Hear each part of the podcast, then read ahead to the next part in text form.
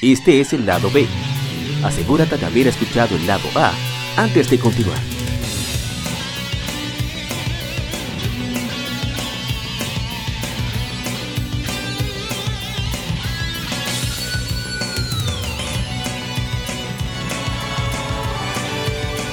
Game Femérides. Juegos y consolas de aniversario son comentados entre hechos y anécdotas.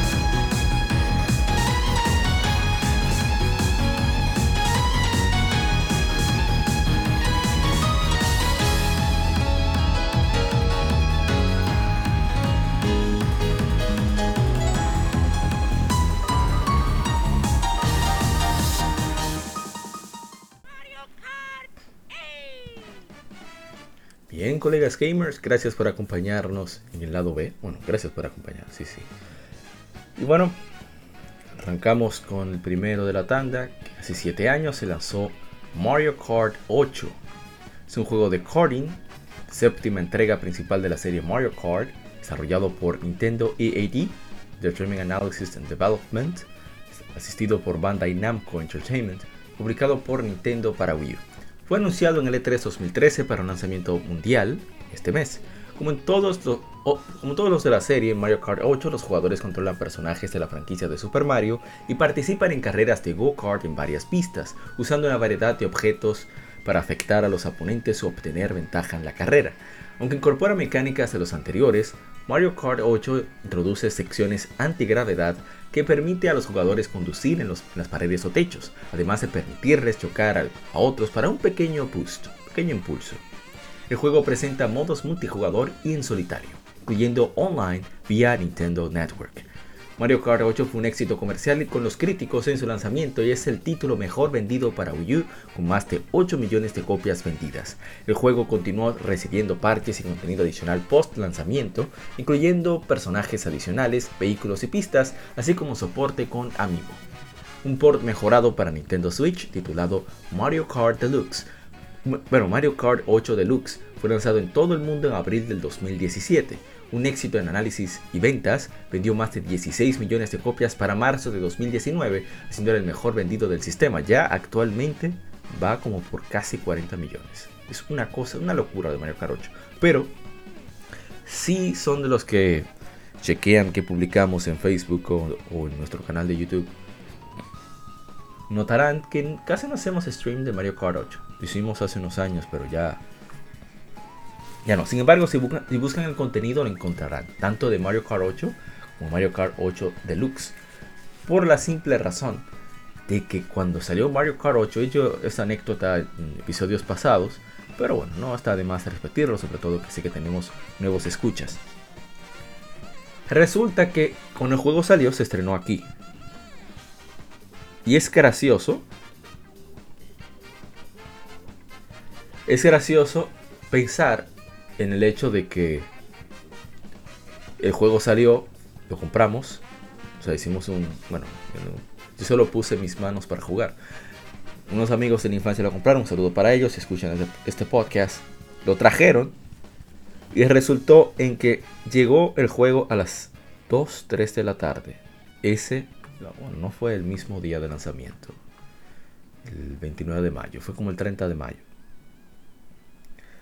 Pero fue desde las 3 de la tarde hasta las 11 de la noche aproximadamente que jugamos y jugamos y jugamos, pero sin reparo. O sea, un nivel de vicio, pero una cosa absolutamente absurda. Sí, sí, con, con valga la redundancia, fue increíble el vicio que le dimos a ese juego. Jugamos como cosa loca. Porque el juego es muy divertido, los visuales se sienten refrescantes, perdón. La velocidad está ahí, se siente también la velocidad, incluso para cuatro jugadores. Obviamente no va a 64 por segundo, pero para nosotros que lo más importante es la sensación de velocidad y toda la maldad que se ejecuta en Mario Kart. Es, es fascinante, a mí me encanta la franquicia y, Mario Kart 8, en mi humilde opinión, bueno, mi opinión no es muy humilde que digamos, es mía, es la que más valor, mentira. En mi opinión es el mejor Mario Kart que se ha lanzado hasta el momento. Así que no puedo dejar de recomendarlo. La banda sonora se hizo con una banda de jazz que armó Nintendo para, para la ocasión. Y a mí me encanta. Escuchen eso. Voy a subirlo un poco. Ups.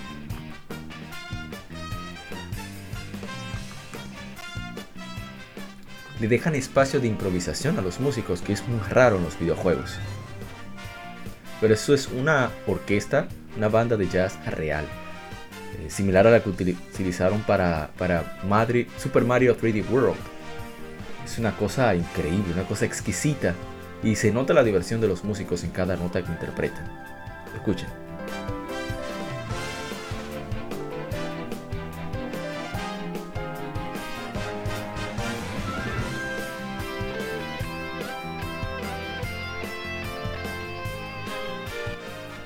La banda sonora completa debería estar en Spotify, pero Nintendo no está en eso. En fin, es un juego exquisito. Si tienes Nintendo Switch es difícil que no tengas este, no tengas este juego, es súper divertido. Y bueno, pasemos al siguiente.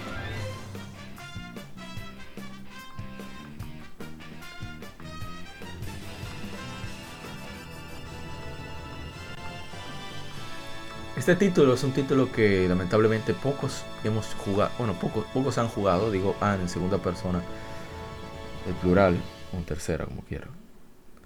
Por el hecho de que eh, solo se en Sega Saturn. Y eso, en especial que hicimos de Sega Saturn, será más que evidente. Pocas personas pudieron, pudimos siquiera probar la consola. Y este es un RPG de estrategia. Bueno, vamos a leer los datos. Hace 23 años se lanzó en América Shining Force 3. Es un RPG de estrategia por turnos diseñado para Sega Saturn por Camelot Software Planning, publicado por Sega. Es una continuación de la serie Shining, compuesto por tres historias. La versión japonesa de Shining Force fue lanzada en tres volúmenes, conocidos como Escenario 1, Dios Guerrero del Reino, Escenario 2, Blanco, Hijo de Dios, sí, así como se oye, racista, y Escenario 3, Pulso me asciende, o Pulso, no sé cómo se pronunciará. Para los jugadores que consiguieron los tres volúmenes, Camelot Soft también lanzó un disco premium con trabajos de arte, un visualizador de personajes y extras adicionales. En Estados Unidos y Europa solo se lanzó el primer escenario. El final verdadero solo se puede ver al completar todos los juegos de la serie. Hoy escuchen la calidad del audio de este juego.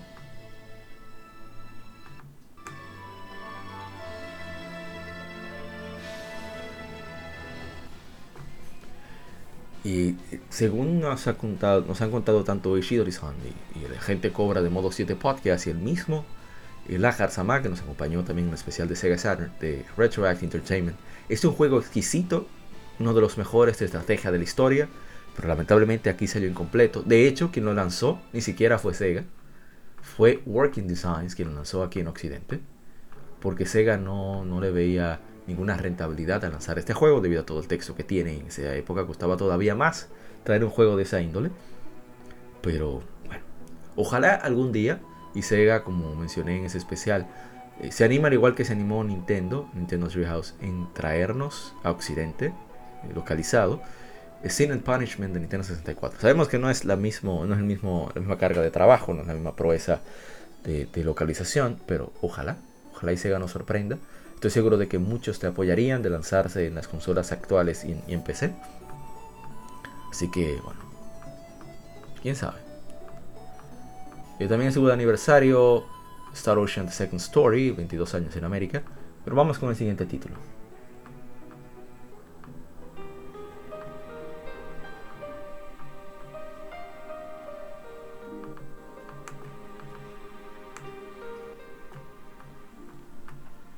Hace 12 años, bueno, hace 9 años, perdón, se lanzó Is Origin para Occidente. Es un RPG de acción desarrollado y publicado por Nihon Falcon para Windows de Microsoft en 2006. En 2012 fue lanzado en el resto del mundo en inglés por Exceed Games, por Steam y demás tiendas, perdón, 2012, y demás tiendas de descarga digital para PC. Is Origin es una precuela a las 8 entregas, bueno, 9 entregas previas de la saga Is. Se lleva a cabo 700 años antes de los eventos de Is Ancient Is Spanish que saliera para PC. Eh, creo que era 90, 81, no me acuerdo cómo se llamaba ese sistema. Y dice mucho de la historia de Is, Darn Tower, la Torre Darn, la Perla Negra y las, diosas, las diosas gemelas y los seis sacerdotes. El juego tiene tres personajes jugables, Yunika Toba, Hugo Fact y The Claw.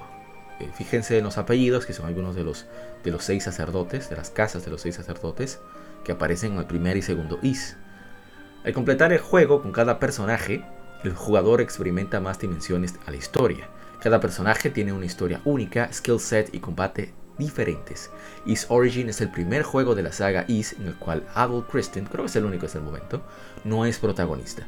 El 21 de febrero de 2017 el juego fue lanzado para PlayStation 4 por Dotemu, seguido de un port para PlayStation Vita en mayo de 2017. Un año después es lanzado para Xbox One, más tarde llega a Nintendo Switch.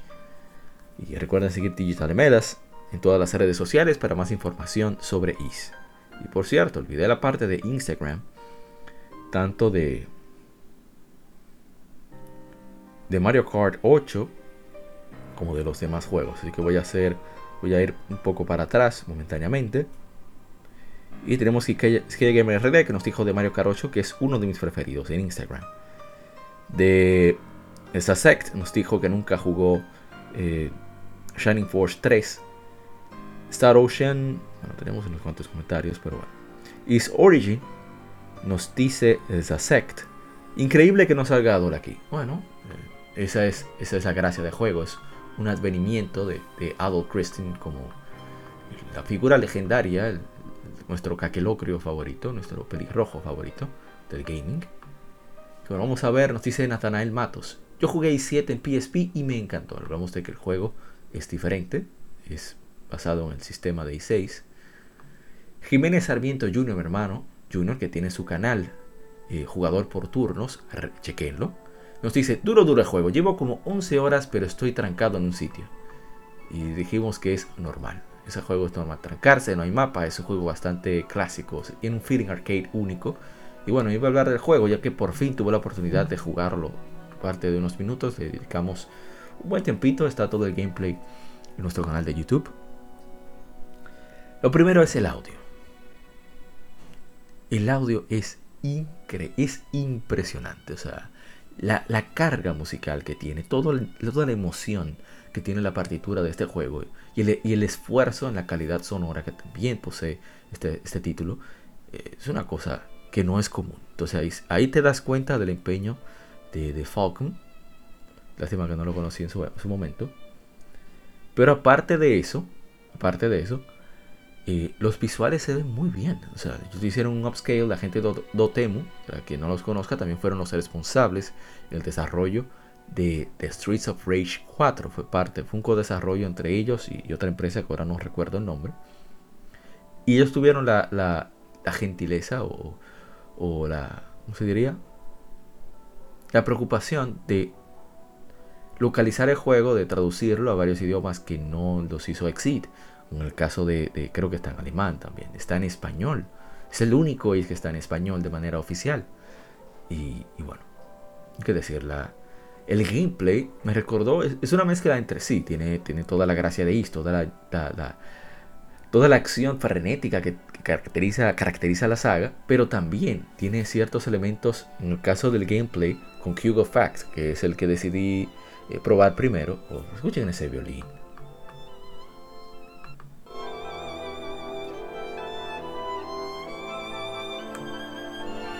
Esa es la pieza que se llama el prólogo, el prólogo. Pero se basa en el tema de Fina. Fina es, eh, como se dice, el amor platónico de Adolf Christian. Es la diosa de, de, los Eldin. ¿Cómo es? Es Aldin que se llama. Ya les recuerdo cómo se llama ese, esa raza de, de Is. El punto es que es una de las diosas gemelas. Y ese es su tema. Es el prólogo, como, como se centra en ellas dos, el juego. Pues por eso el tema de, inicio es precisamente ese, para que haya esa conexión de ese recuerdo con Fina y demás. Que me gustaría que volviera esa pieza, que hubiera más conexión con Fina. Aunque bueno, no puedo dar spoilers, aunque si vieron los gameplays de X9 ya está el spoiler. En fin, es un juego realmente muy, muy emocionante. Muy, muy, se siente muy arcade porque, no sé, hay que hacer mucho uso de memoria. La manera de tú mejorar tu equipo es completamente diferente a, como se hace un RPG normal. Aunque sí, las mejoras en estadísticas están, pero al ser un juego del, del 2006, y juego bastante de Falcon puliéndose, aprendiendo a salir adelante, porque es de los primeros juegos de este Falcon que tenemos actualmente. Original, quiero decir, es un juego inédito. Eh, pues tiene todo lo que tiene. Y bueno, creo que ya hablamos bastante de, de este juego. Podemos seguir con otro, aunque vamos a revisar si acaso tenemos comentarios. Ah, no, no tenemos. Y ese es el intro que es genial, se llama Beyond the Beginning. Y ellos tienen una versión Zanmai, creo que es en, el álbum Zanmai, que le grabaron. Ellos siempre hacen desde los primeros SIS. Ellos siempre han querido hacer como una especie de, de, franquicia, hacer de sus franquicias más transmedia, mejor dicho. Entonces ellos, la partitura del juego, contrataban más músicos y hacían álbumes, pero de una calidad impresionante. Así que les recomiendo mucho que chequen en Spotify, que están todas las grabaciones de Falcon, están en Spotify, así que pueden revisarlas. Bueno, vamos al siguiente título entonces.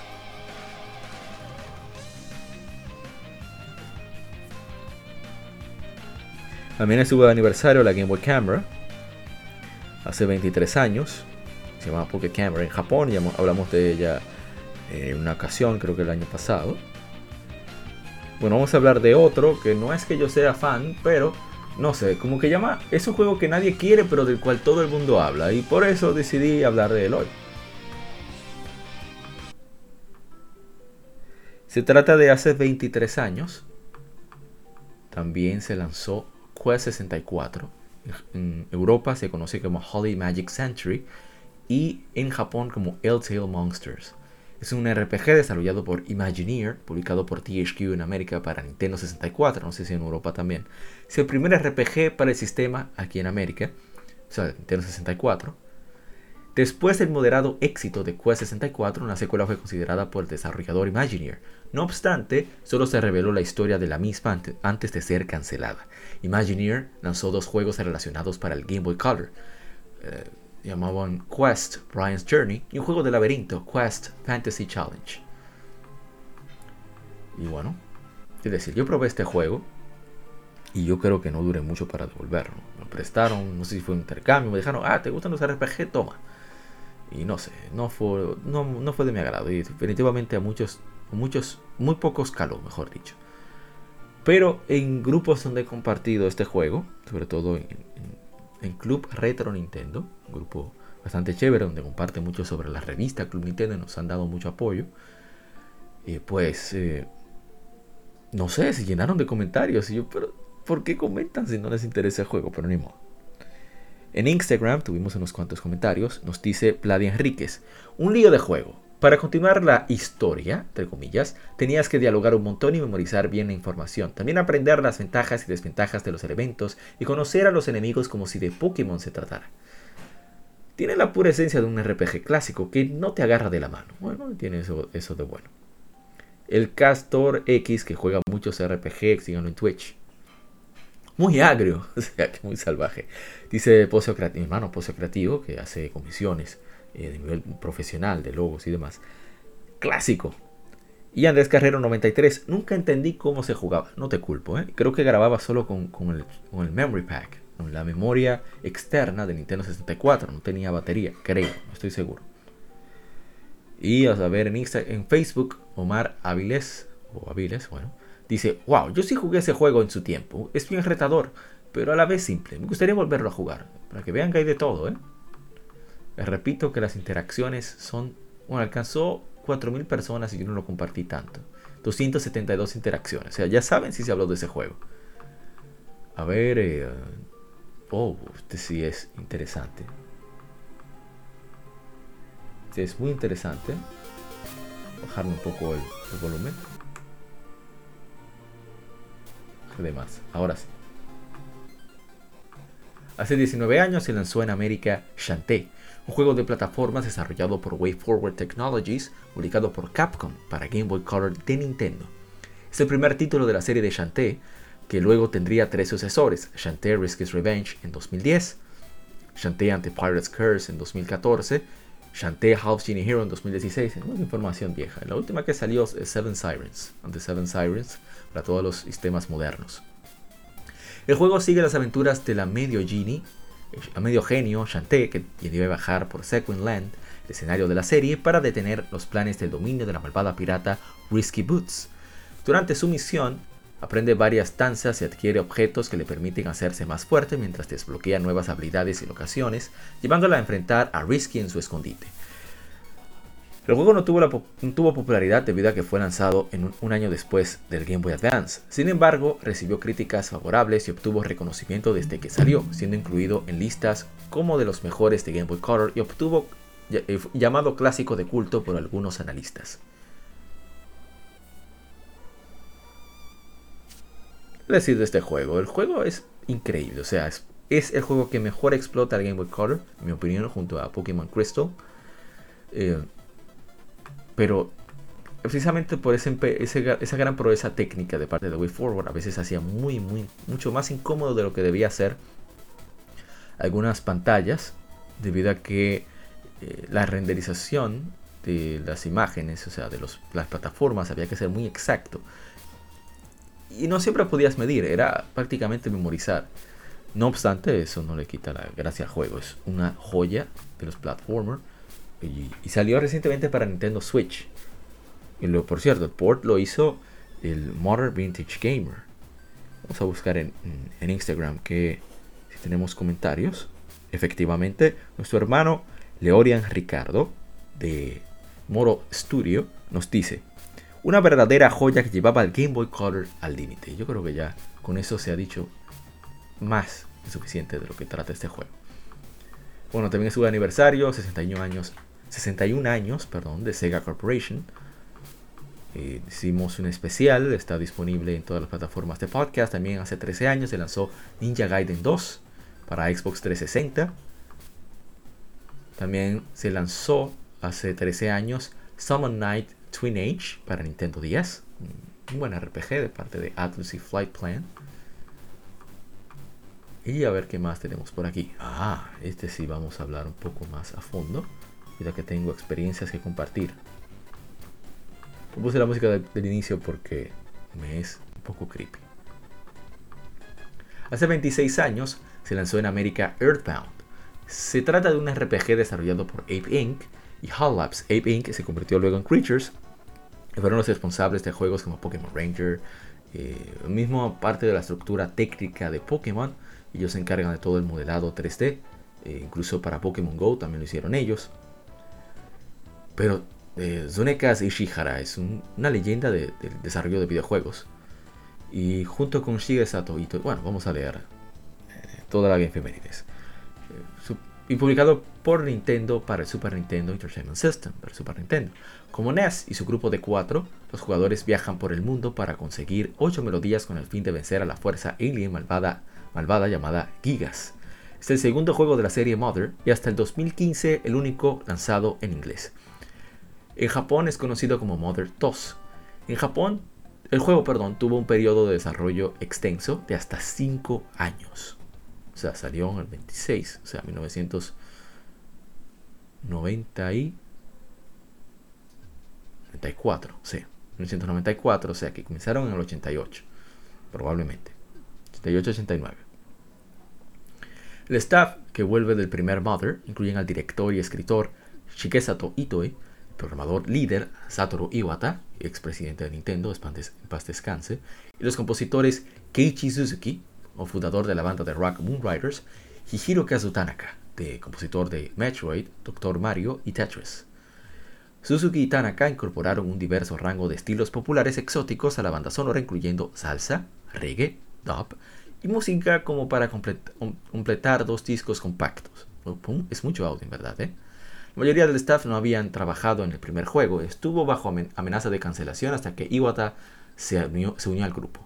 En Japón el juego salió más de un año después de la fecha original. O sea, de la fecha pactada, que se tenía pactada. O sea, no está bien redactado eso ahí. Centrado en temas que reflejan la cultura occidental y la idiosincrasia estadounidense, Earthbound mezcla tradiciones de RPG y locaciones reales, mientras parodia varios aspectos del género. Itoei tenía la intención de alcanzar a no gamers con su tono gracioso. Por ejemplo, el jugador usa un borrador para borrar estatuas de lápiz y experimenta alucinaciones in-game, enfrenta vómito, taxis, etc. Para su lanzamiento se mercadea con una campaña de 2 millones de dólares proclamada como Este juego apesta. El localizador Marcus Lindblom, Lindblom, ahora sí, trabajó algunas bromas para el lanzamiento americano y agregó bromas privadas, varias alusiones a la cultura pop occidental. Su título Mother Toss fue cambiado a Earthbound para evitar confusión de cuál juego era secuela. Y bueno, ¿qué decir de este juego? a ver si tengo algunos comentarios antes de... A ver, a ver, a ver.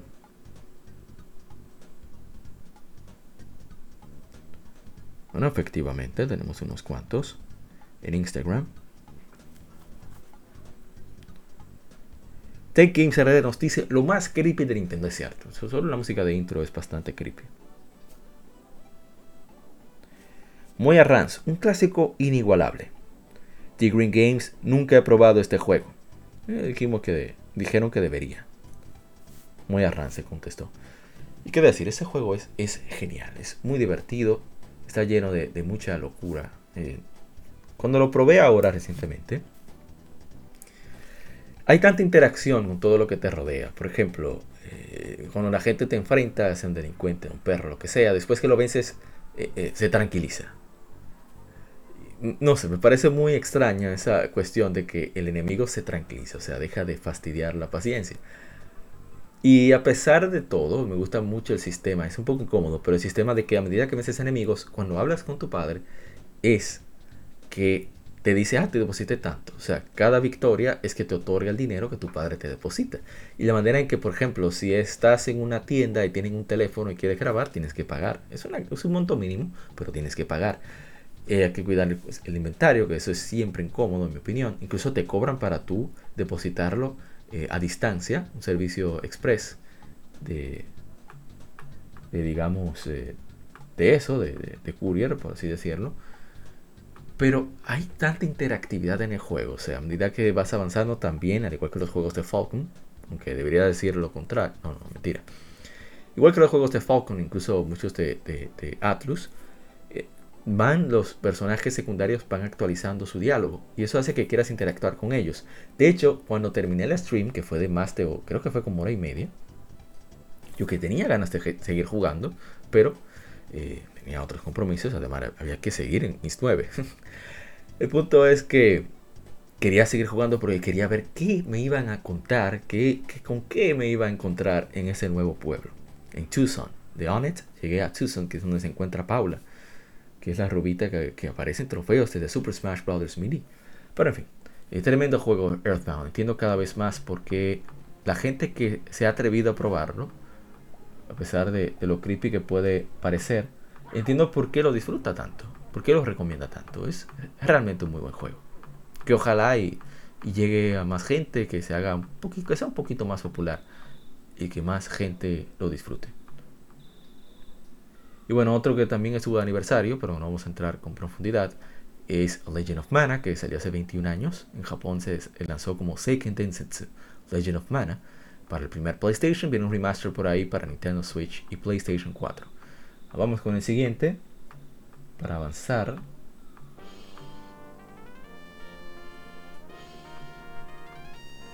Hace 17 años se lanzó The Legend of Zelda, Four Sword Adventures, es la decimoprimera entrega de la serie The Legend of Zelda de Nintendo, fue lanzado para el GameCube.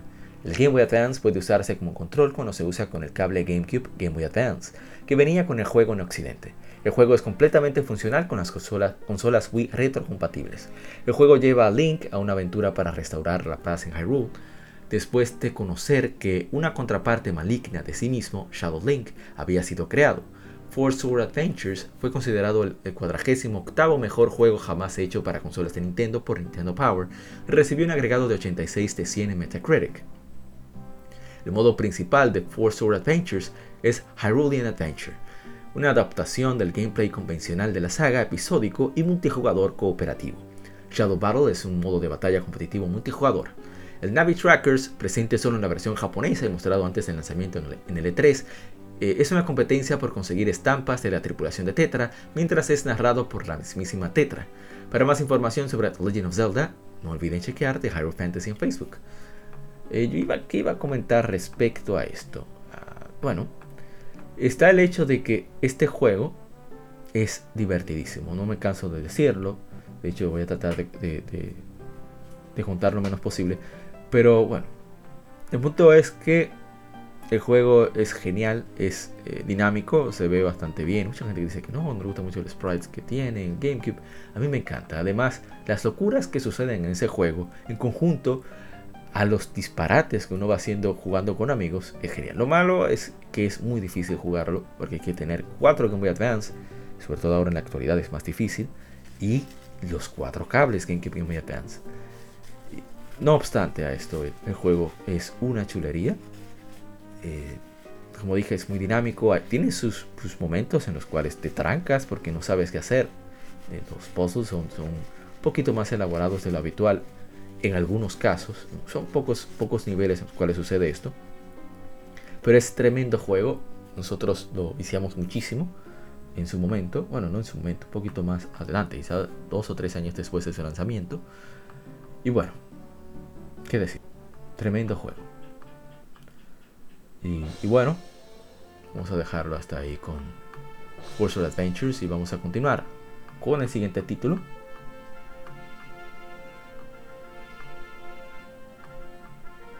Estoy sorprendido, el siguiente título no está. Pero pensaba que... Oh, aquí está. ¿Qué hace este aquí? vamos a quitarlo. Ahora sí.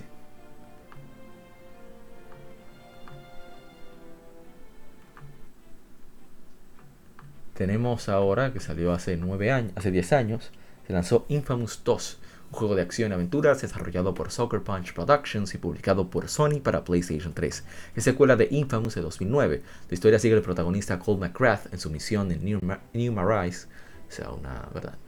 una parodia de, New Orleans, para hacerse lo suficientemente poderoso con el fin de enfrentar a su némesis, la bestia. Cole eh, produce tiene superpoderes basados en, electricidad que se usan en combate explorando, explorando la ciudad. El jugador tiene varias oportunidades para usar dichos poderes para el bien o con motivaciones egoístas en el sistema de karma del juego. Este afecta qué poderes están disponibles, la reacción de la gente de la ciudad ante Cole y la historia. El desarrollo de Infamous 2 inició inmediatamente y culminó el primero, liderado por el director Nate Fox. La música fue compuesta por James Tooley, Brian Mantia, la banda Galactic y Jonathan Mayer. Tanto la música del juego como la ciudad ficticia se inspiran en New Orleans.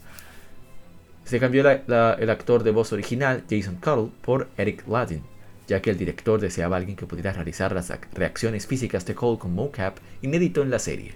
Desarrollo en Infamous 2 inició inmediatamente culminó el primero, liderado por el director Nate Fox. La música fue compuesta por James Tooley, Brian Mantia, ah, ya lo contamos.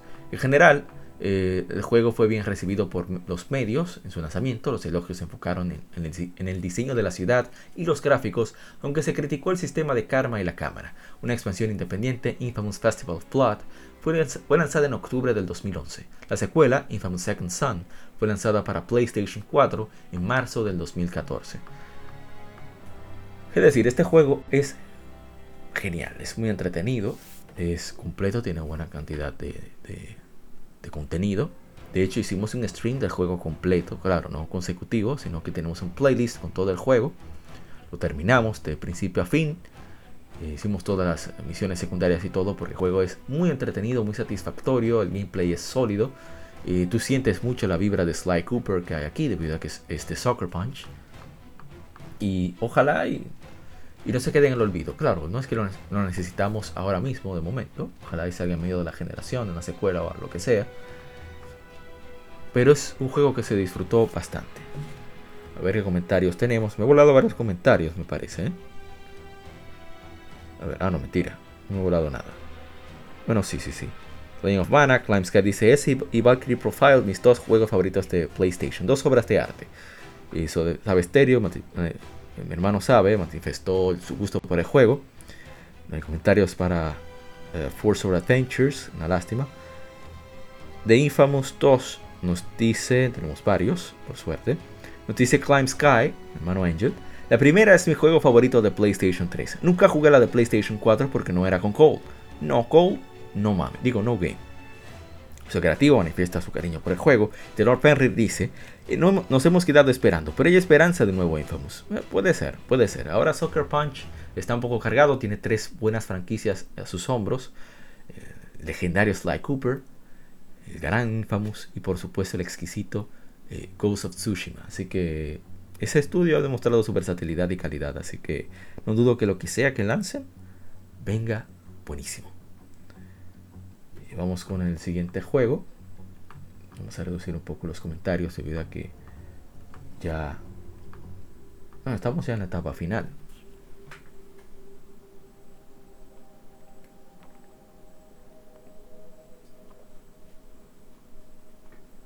Continuamos. A ver qué más tenemos. Hace 10 años, ah, perdón. Hace 11 años se lanzó Metal Gear Solid Peace Walker. Es un juego de acción y aventura, aventura y sigilo desarrollado por Kojima Productions y publicado por Konami para PlayStation Portable. PSP. Es el séptimo juego de Metal Gear Solid escrito, dirigido y diseñado por Hideo Kojima, así como el segundo juego de acción de Metal Gear hecho específicamente para PSP, posterior a Metal Gear Solid Portable Ops. Luego fue lanzado para PlayStation 3 y Xbox 360 como parte de la serie, parte de Metal Gear Solid HD Collection en América y Europa y por separado en Japón. Es el primero de la serie en alterar la línea Tactical Spanish Action a Tactical Spanish Operations, refiriéndose a la construcción de base y a las mecánicas de emisión de juego. Peace Walker consiste en dos modos de gameplay principales, Mission y Mother Base. Mission es donde se llevan a cabo las secuelas de acción del juego, donde el jugador debe infiltrar territorio enemigo, enfrentar a un jefe, mientras que Mother Base es un modo de administración similar a la pantalla de instrucciones en Portable Ops. Peace Walker fue bien recibido por la crítica, convirtiéndose en el tercer mejor juego de PSP Metacritic y es considerado como uno de los mejores juegos de PSP por publicaciones de gaming.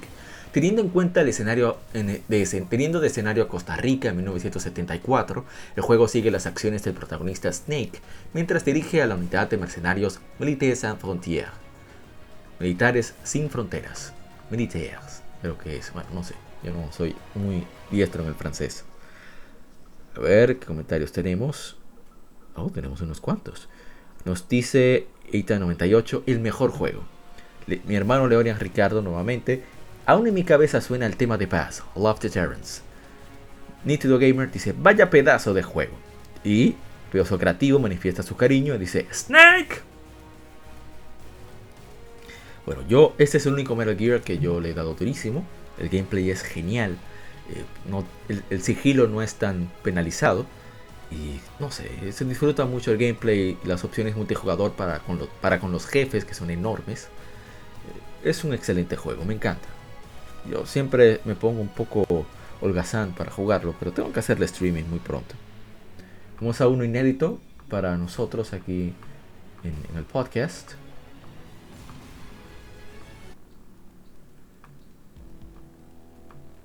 Bueno, hace 27 años se lanzó Earthworm Jim, un juego de disparos y plataformas desarrollado por Shiny Entertainment con una lombriz un lombriz llamado Jim, que usa un traje robótico y enfrenta fuerzas del mal.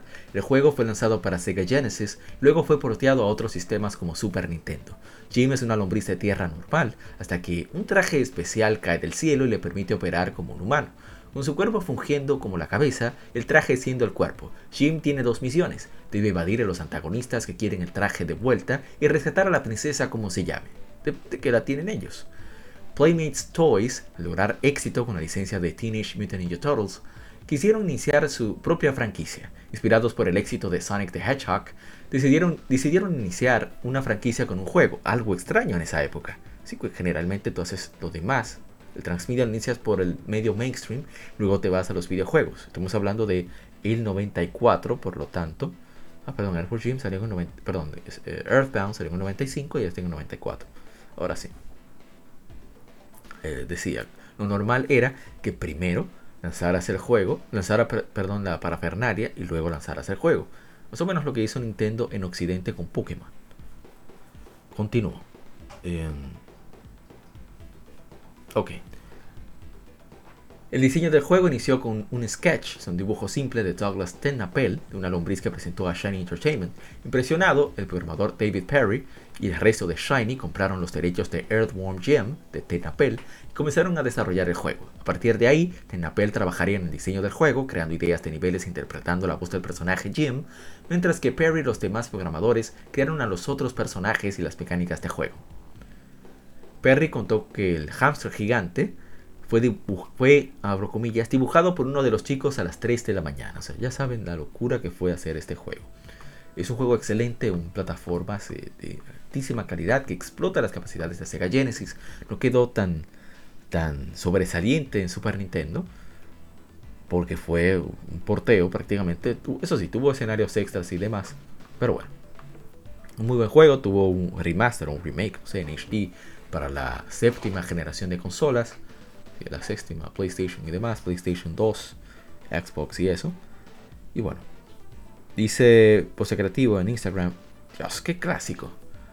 Y en Facebook, bueno, no se manifestaron muchas personas, pero le agradecemos los likes y que lo hayan compartido.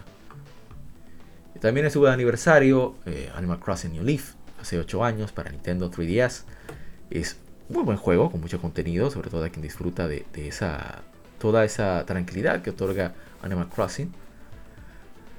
Y qué decir, un excelente juego.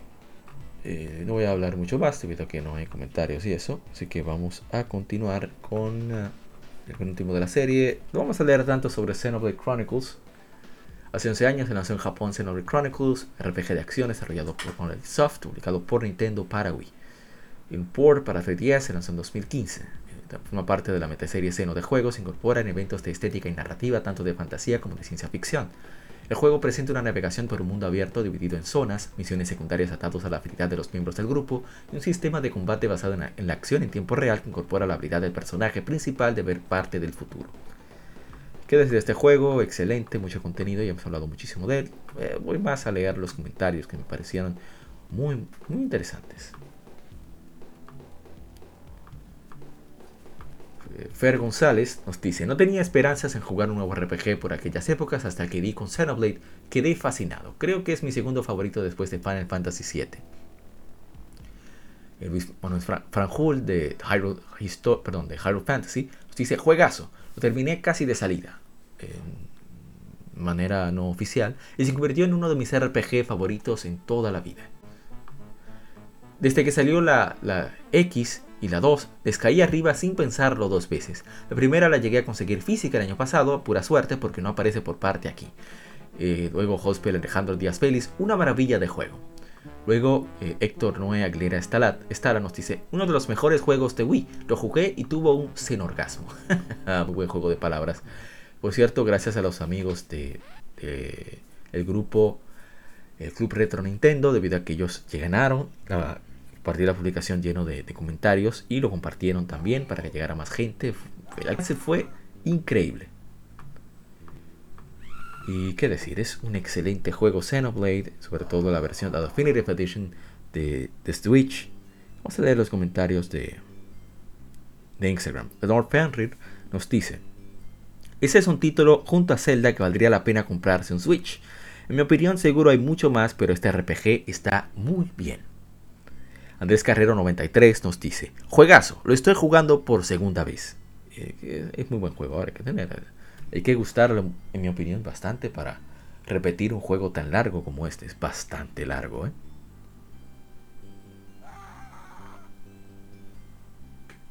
Eso que le dan su fuetazo a Bueno, no sé a quién. Bueno, vamos entonces. Voy a mencionar a leer. De hecho, lo voy a dejar. No, no, vamos a dejarlo de, Mira, no leí lo de Xenoblade. Un poco de la música de Xenoblade. Wow, me siento hasta mal. No leído de Xenoblade como merece. Vamos entonces a... Voy a poner música de Game Boy Advance. Que tenemos un especial ahorita con dos invitados. Y bueno, hace 20 años, junto con Game Boy Advance, se lanzó Castlevania Circle of the Moon, Es un juego de plataformas y aventuras creado por Konami para el Game Boy Advance de Nintendo.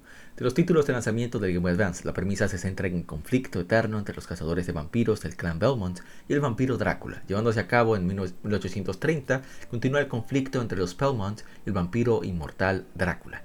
El protagonista de Circle of the Moon es Nathan Graves, cuyos padres murieron una década atrás para vencer a Drácula. Maurice Baldwin, quien asistió en la derrota de Drácula, le entrenó para vencer a Drácula y monstruos en general. Maurice al final lo eligió como sucesor, otorgándole el látigo cazador para el descontento de Hugh el hijo de Morris, quien entrenó junto a Nathan. Desarrollado por Konami Computer Entertainment Kobe, eh, Circle of the Moon fue diseñado para el lanzamiento del Game Boy Advance. en el Tokyo Game Show 2000, un demo jugable estuvo disponible con Hugh y Nathan jugables. La opción para jugar con Hugh no apareció en la versión final. Fue publicado en la consola virtual de Wii U en octubre del 2014 en América. Y qué decir, es un muy buen juego. De nuevo, las gracias a la gente del Club Retro Nintendo que compartieron mucho el contenido. Y a ver si tenemos más cosas en Instagram. Efectivamente, tenemos unos cuantos comentarios en Instagram. Legion Gamer RD. Por si quieres compartir tu experiencia. No vamos a leerlos todos, lamentablemente no, podemos. Dice mi hermano, eh, el gran Ariel Sánchez, un excelente bajista de la banda Nux, que es el host de anfitrión de Gamecast en Guerra Films TV. Excelente podcast. Eh, estamos disfrutando muchísimo, nos ha ayudado mucho a, poder soportar la carga de trabajo en esta semana. Y nos dice, uff, 20 años. Dijimos en, en, en broma y en serio, esa es nuestra motivación, sacar canas, sí es cierto. dice mi hermano Mixador, muy buen juego, mejor incluso para los que quieren jugar una Castlevania con alta dificultad. El sistema de cartas es muy ápero, o sea que es genial. El gran Micha que siempre nos, nos comenta. Dice el de Lord Fenrir. Vamos, otro clásico que no he terminado. Una de mis sagas favoritas, Aritero. La serie de Netflix iba bien caminando, no sé qué sucedió. Konami, necesitamos otro Castlevania. Definitivamente. Definitivamente. Pero ahí está Bloodstained. Ya que Konami no se anima. Bueno, ahora sí voy a poner la música de Castlevania. Para leer rápido el Game Boy Advance. Y yo lo probé. La verdad es que no me gustó mucho cuando lo probé por primera vez. Por la razón de que un Game Boy Advance original la iluminación no, no había manera, en mi opinión. Ya después, eh, con LSP creo que ya, ya había pasado mucho tiempo, conseguir el juego no era tan tan fácil. Aparte de que estaba más enfocado en lo que era Pokémon y RPGs, como Castlevania, perdón, como Golden Sun y demás. Pero bueno, eh, lo hemos probado en, stream y nos ha gustado mucho. Vamos a ver si mañana jugamos un poco de este juego, junto con algo más de Game. Ya veremos.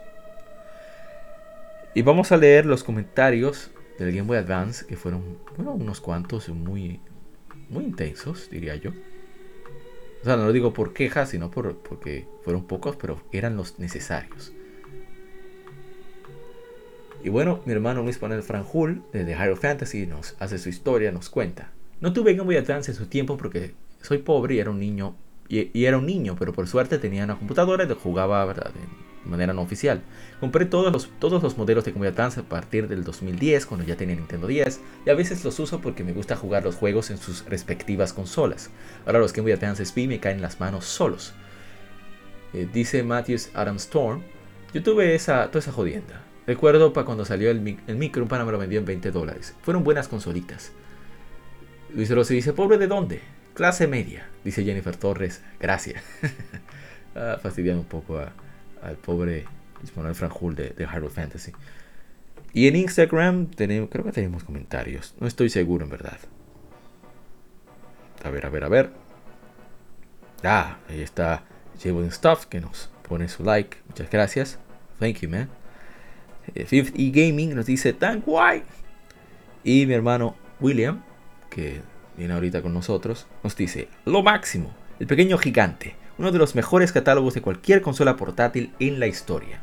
Y así es, el Game Boy Advance está lleno de toda variedad de juegos, unos excelentes, muchos excelentes, muchos eh, no tan excelentes, promedio, y otros, ¿verdad? Dejan mucho que desear, pero había de todo para todos en absoluto. Así que bueno, hasta aquí las infemérides. Esperamos que hayan disfrutado este rato aquí en el lado B. Y no se muevan porque seguimos con el especial. O no te muevas, porque sé que es eh, el podcast casi nunca se oye en grupo, según entiendo. Y así que vamos ahora con el especial de Game Boy Advance. De nuevo, mil gracias, Nintemax, mi hermano Nintemax, a, toda la gente que nos escucha en, diferentes lugares, a, los gamers de Ecuador que vieron que nos tienen oído en Spotify y en, Apple Podcast. Recuerden que estamos en todas las redes sociales, todas las plataformas de podcast, Legion Gamer RD, Legion Gamer Podcast, nuestro canal de YouTube, en la descripción del podcast o en YouTube y todo están todos todo nuestro contenido donde puede acceder. Así que bueno, lo dejamos hasta aquí. De nuevo, de nuevo mil gracias y recuerden que recuerda que somos Legión, somos gamers. Legión Gamer Podcast, el gaming nos une. Soy Yapa y nos vemos ahora en el especial del Game Boy Advance. Your Life Advanced.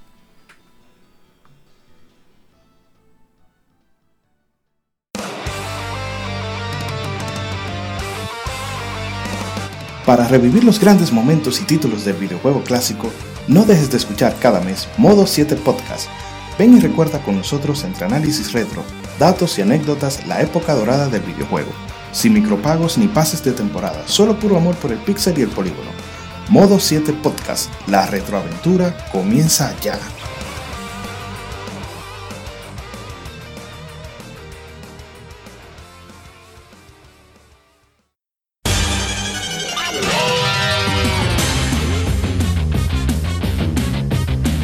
Puedes escuchar Legión Gamer Podcast en iBooks, Spotify, TuneIn, iTunes, Google Podcast y demás plataformas de podcast de su preferencia, buscando Legión Gamer Podcast. Recuerda seguirnos en las redes sociales como arroba Legión. Visita nuestra página de Facebook para que seas parte de nuestros streams de las Gamefemérides, donde recordamos y jugamos algunos juegos de su aniversario.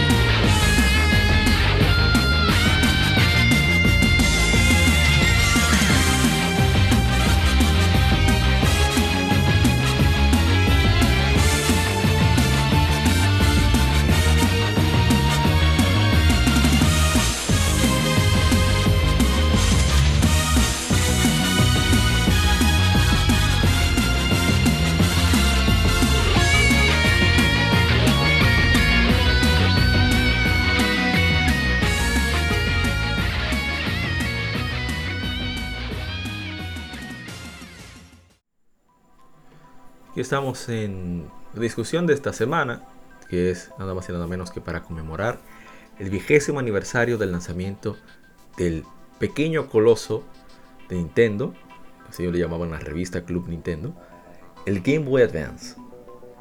Así que tengo de invitados a dos queridos amigos, uno de ellos eh, ya lo conocen, que siempre está con nosotros, la gente cobra de modo 7 podcast. ¿Cómo está gente cobra? Bien de bien, muy buenas noches a todos los que nos escuchan. Buenas muy tardes, buenos días. y muy buenas tardes también. Así es, gracias Mauri por la, por la aclaración siempre. Gracias por escuchar a Legion Gamer. Venimos hoy con una charla bastante agradable y es de uno de los portátiles que más abusó. Cuando hablamos de que más abusó, es que no, hubo- no hubo manera de, no hubo manera de desplazar ese portátil en ese tiempo, ningún otro contendiente. Así es. Ese portátil arrasó, destruyó, incineró, pulverizó y demacró a cualquier sistema.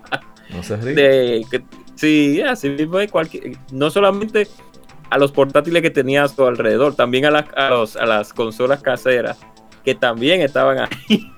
o sea que... Increíble. Y es un, y es un, un portátil muy querido por nosotros porque realmente fue una- un salto evolutivo Ajá. de, de, de lo, Pero- cla- Pero no de lo esta, clásico. esta es la introducción. Parece que también Exacto. invitado, Juan.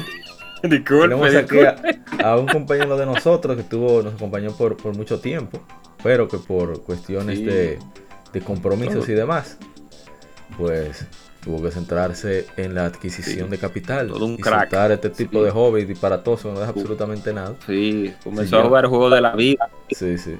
No, el juego de la vida y, y platinar juegos de verdad. Sí, Mi hermano, ex Kunta, señor Will, ¿cómo Hey. está usted? No, muchísimas gracias por la invitación. Yo no podía negarme a venir a hablar del Game Boy Advance, que Yes, viene yes, estando- yes. Está empatado en el top de mis consolas portátiles favoritas, ya junto con el PSP. Yo no sé decirte cua- en cuál de los dos yo gasté más ahora, porque fueron miles y miles cada una de las dos. Así No, no, que no, Que si iba a hablar de, de Game- Ajá. Si se iba a hablar de Game Boy Advance, yo no podía negar. No, iba a decir que hay que considerar que tú eres bien fan de PlayStation, sin embargo tú adoras el Game Boy Advance. O sea, eso habla Sí. de las características del sistema, de los juegos que tenía. Claro. Entonces, por eso Sí. me parece interesante que estuvieras Ese presente. es- Y como siempre, eh, ya tenemos el después del Game Informe, que lo cambiamos a un formato en vivo, sino más bien las Game Efemérides, que sería lo que está en este podcast.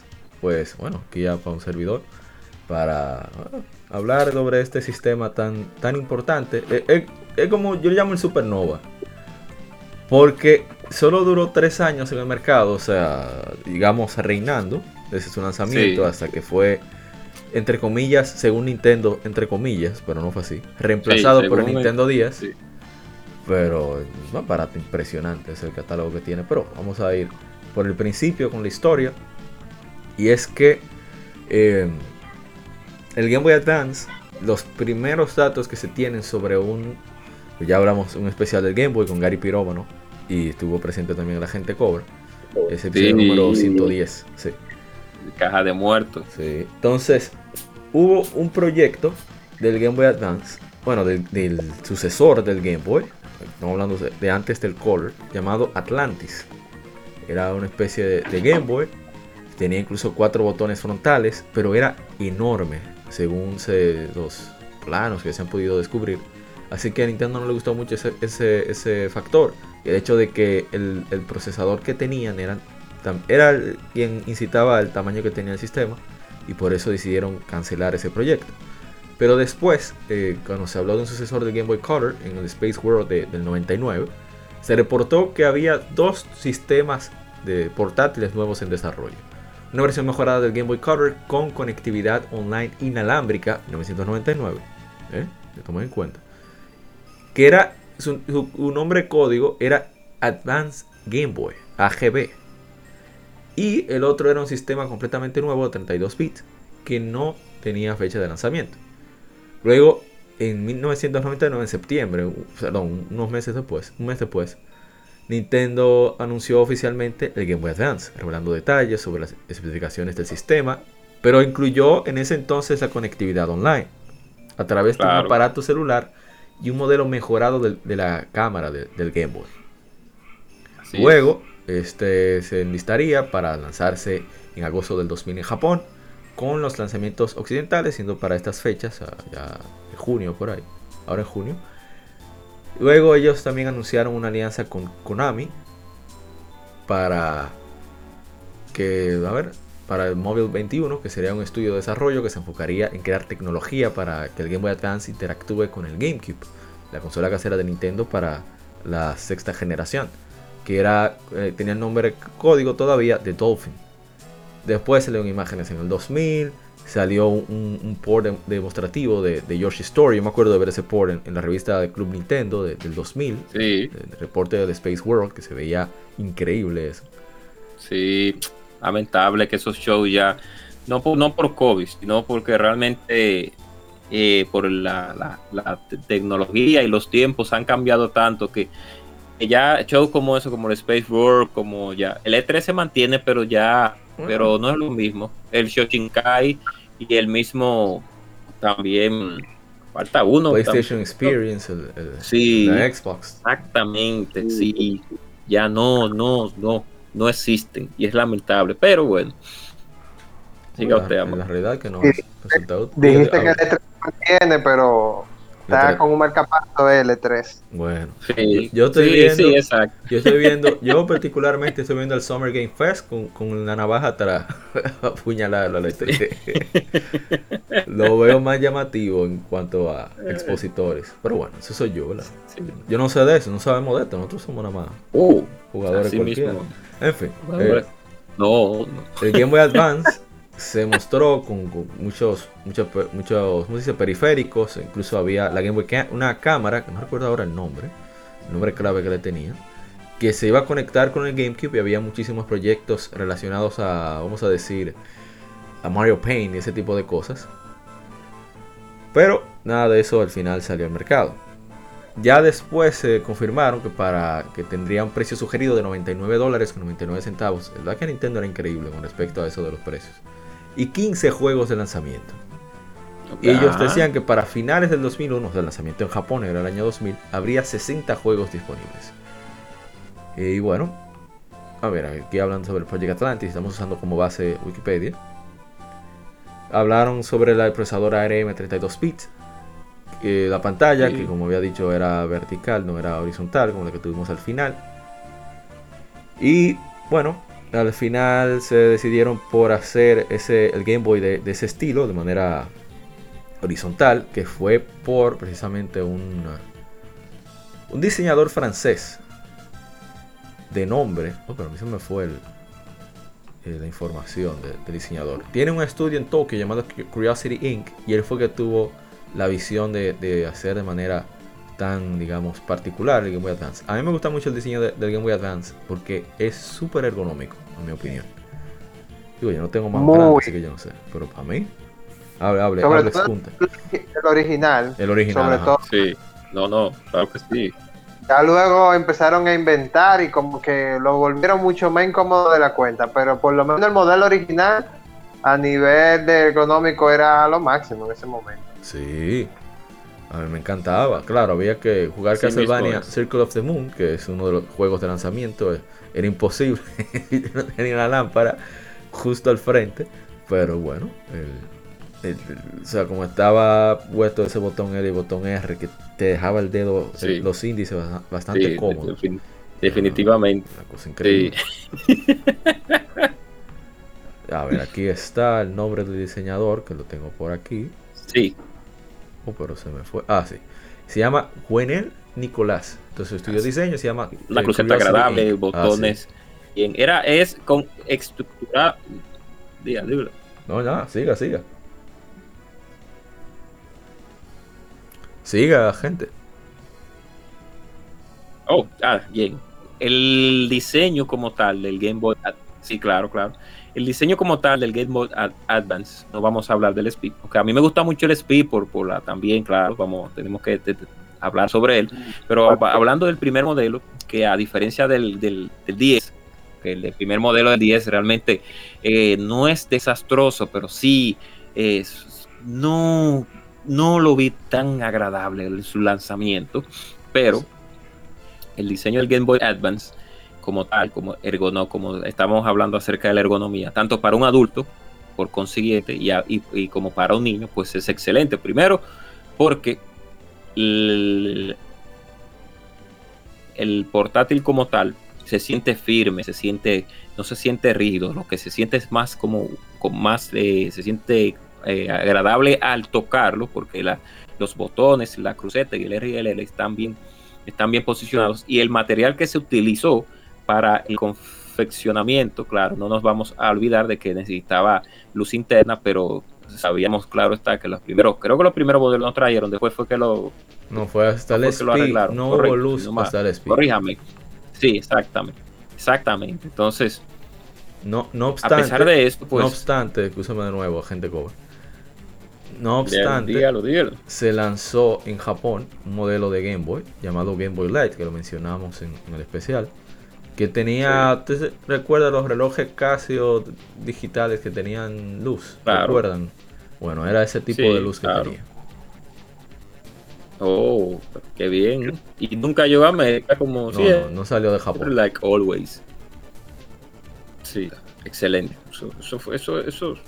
Bien por Nintendo. Bueno, el punto es que el diseño, el diseño como tal, pues es muy agradable porque un adulto y un niño pueden tomarlo y pueden encajar a la perfección con el aparato. Tenemos que recordar que muchos portátiles, a veces por asuntos de tamaño de, de las manos de cada persona, pues a muchas personas se le dificulta en cierto punto, pues utilizarlo, todos los beneficios que tiene el sistema portátil como tal. Ya para terminar, pues, podemos poner un, claro ejemplo del-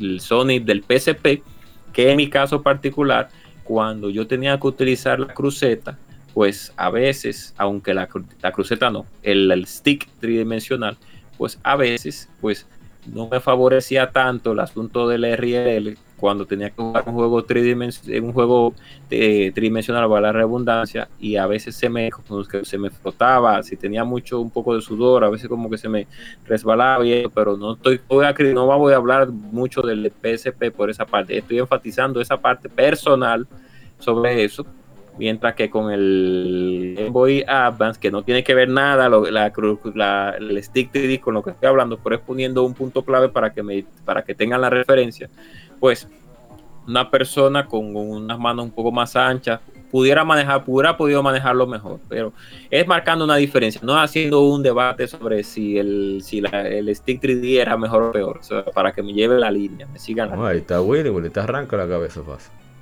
Claro, no, Willy, puede hablarlo, puede decirlo. Aquí usted, diga lo que usted quiera, que usted es jefe, fundador. Estoy dejando tranquilo, no me critique el PSP. no, no, no, no, no. No, no, no lo critico. Ahora, lo claro, tengo que hacer la, la, aclaración de que el sistema OMB, pues lógicamente fue un fracaso, eso sigue. Mira, mira, te da, está dando por, ¿Y quién usa un AMD? Tú no llegas gente que no la vi. Bueno, seguimos. Hay gente que veía su peliculita ahí. Yo vi gente mirando la Crisis Core. Digo, que la Crisis Core. La, la, Final Fantasy VII. La Advent Children. Y vi gente viendo a, pero, The One. Pero vamos a entrar en el Game Boy Advance. Pero, en el Game Boy Advance. Siga, siga. Digamos, eh, con datos eh, técnicos, eh, rápidamente. El, el, tamaño del sistema, 55 milímetros, 5.7 pulgadas por 82 milímetros, 3.2 pulgadas por 24 milímetros, o sea, eso sería el ancho, 0.94 pulgadas. Aproximadamente pesa unos 140 gramos, 4.9 onzas. La pantalla tiene 2.9 pulgadas, es reflectiva, de tecnología TFT, Thin Film Transistor, que es una variante de, pantallas de cristal líquido, que usa esta tecnología para mejorar la calidad de la imagen para manejar contrastes, ese tipo de cosas, claro, pero si no está eliminado, por eso tiene las limitaciones que tiene. El, tamaño de la pantalla, lo que demuestra la pantalla es 40.8 milímetros, o sea, 1.61 pulgadas por 61.2 milímetros, 2.41 pulgadas.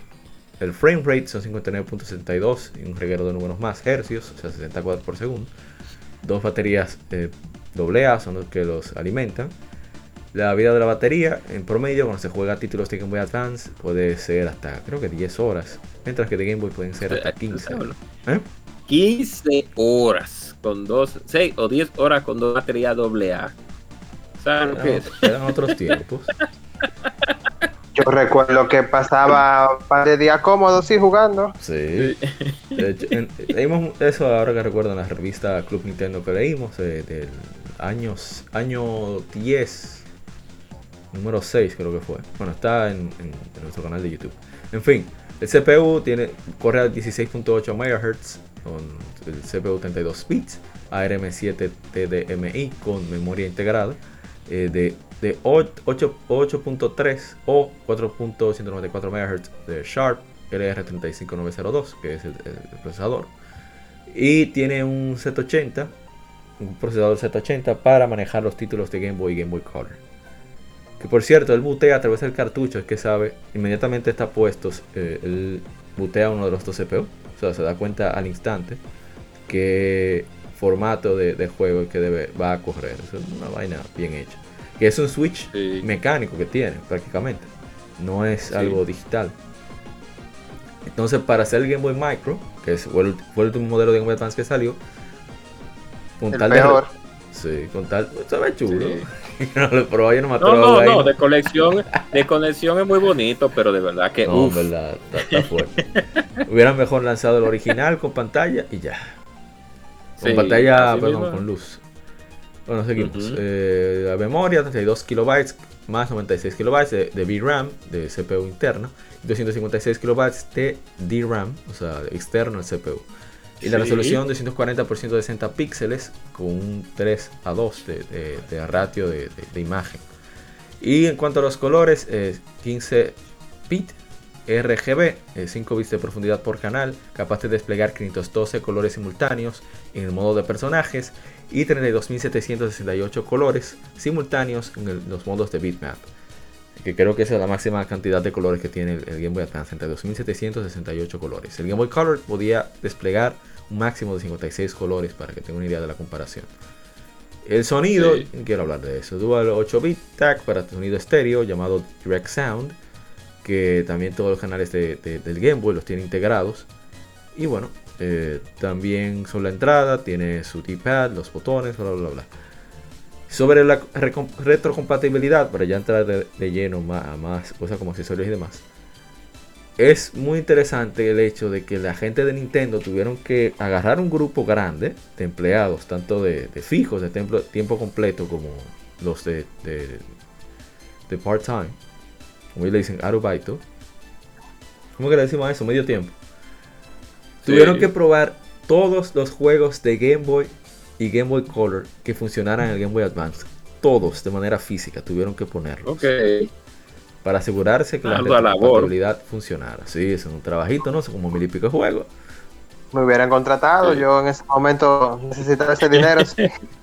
No, no, nada te faltaba estar en ¿Y qué más que probar? y la voluntad también. Sí, Es más gratis, yo creo que lo hacía. No. claro. bueno, Pasa- también. Eh, el problema sería Venga, que esos juegos venga. regresaran a Nintendo si me contrataran. Sí,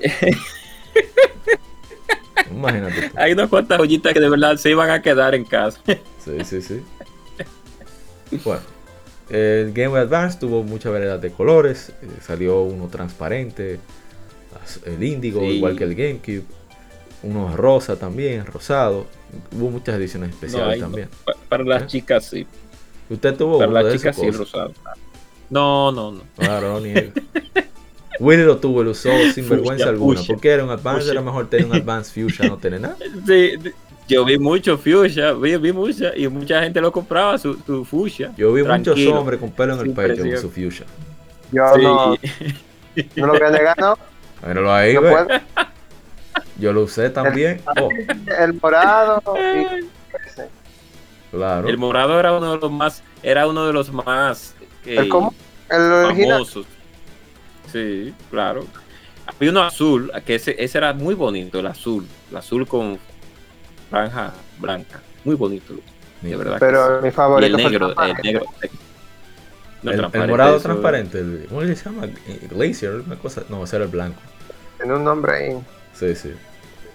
No, pero el hermano Franjul tenía uno. Bueno, vamos entonces a ver pues, los juegos. Bueno, vamos a hablar de eso en un momento. Y vamos a pasar entonces a hablar cómo conocimos el Game Boy Advance. Pues sí, eh, Mr. Excunta, ¿cómo usted conoció por primera vez el Game Boy Advance? Eh, ¿Qué te digo? Creo que la primera vez que lo usé fue un primo mío que lo tenía. Oh, Él tenía la facilidad de que le compraban la cosa primero. un primito Tuvo- rico, un primo Poppy. El- No, no rico. Éramos del mismo nivel. Lo que pasa es que tenía unos una madrina que, que lo trataba muy bien. Ah, la madrina- Ok. Yo quiero una madrina así. Le había no, regalado- no, madrina mentira. No, madrina me oye y me explota. Él tuvo el NES primero. eh, y tenía un Game Boy también de los un Game Boy Color. Pero cuando yo vi ese Game Boy Advance, yo dije, wow, no, no. Entonces en esos tiempos, tú sabes, estaba la fiebre de Pokémon. Ey, Yo no era muy Sí. chiquito, pero el juego sí, el juego no, que ese juego demasiado entretenido. Y esa fue mi primera experiencia jugando Pokémon en el Game Boy Advance. bárbaro. Ah, pero tú lo viste Bien. tarde. O sea, tú lo viste casi en el 2013. Ya. Eh, tarde, no, no fue tan tarde, ¿no? O sea, no, bueno, ¿qué te digo? En ese tiempo yo no llevaba la cuenta de cuándo salía en Estados Unidos y que cuándo llegaba aquí, pero no creo No, que no, fue o tan Sí. sea, no, lo, que quiero decir es que quizá tú no lo viste justo en su lanzamiento. No, no, imposible. Tú sabes que a Ojo, uno la cosa le No, no, porque ojo, yo no, yo no estoy hablando de tenerlo, sino de, de, de ver. Bueno, yo voy a decir mi historia después. Ah, y- de verlo, verlo. No, lo que pasa es que yo estoy contando de mi primera experiencia de yo jugarlo, Ok, de- ok. ya por pero de verlo, o sea, yo lo veía un par de compañeros que lo tenían.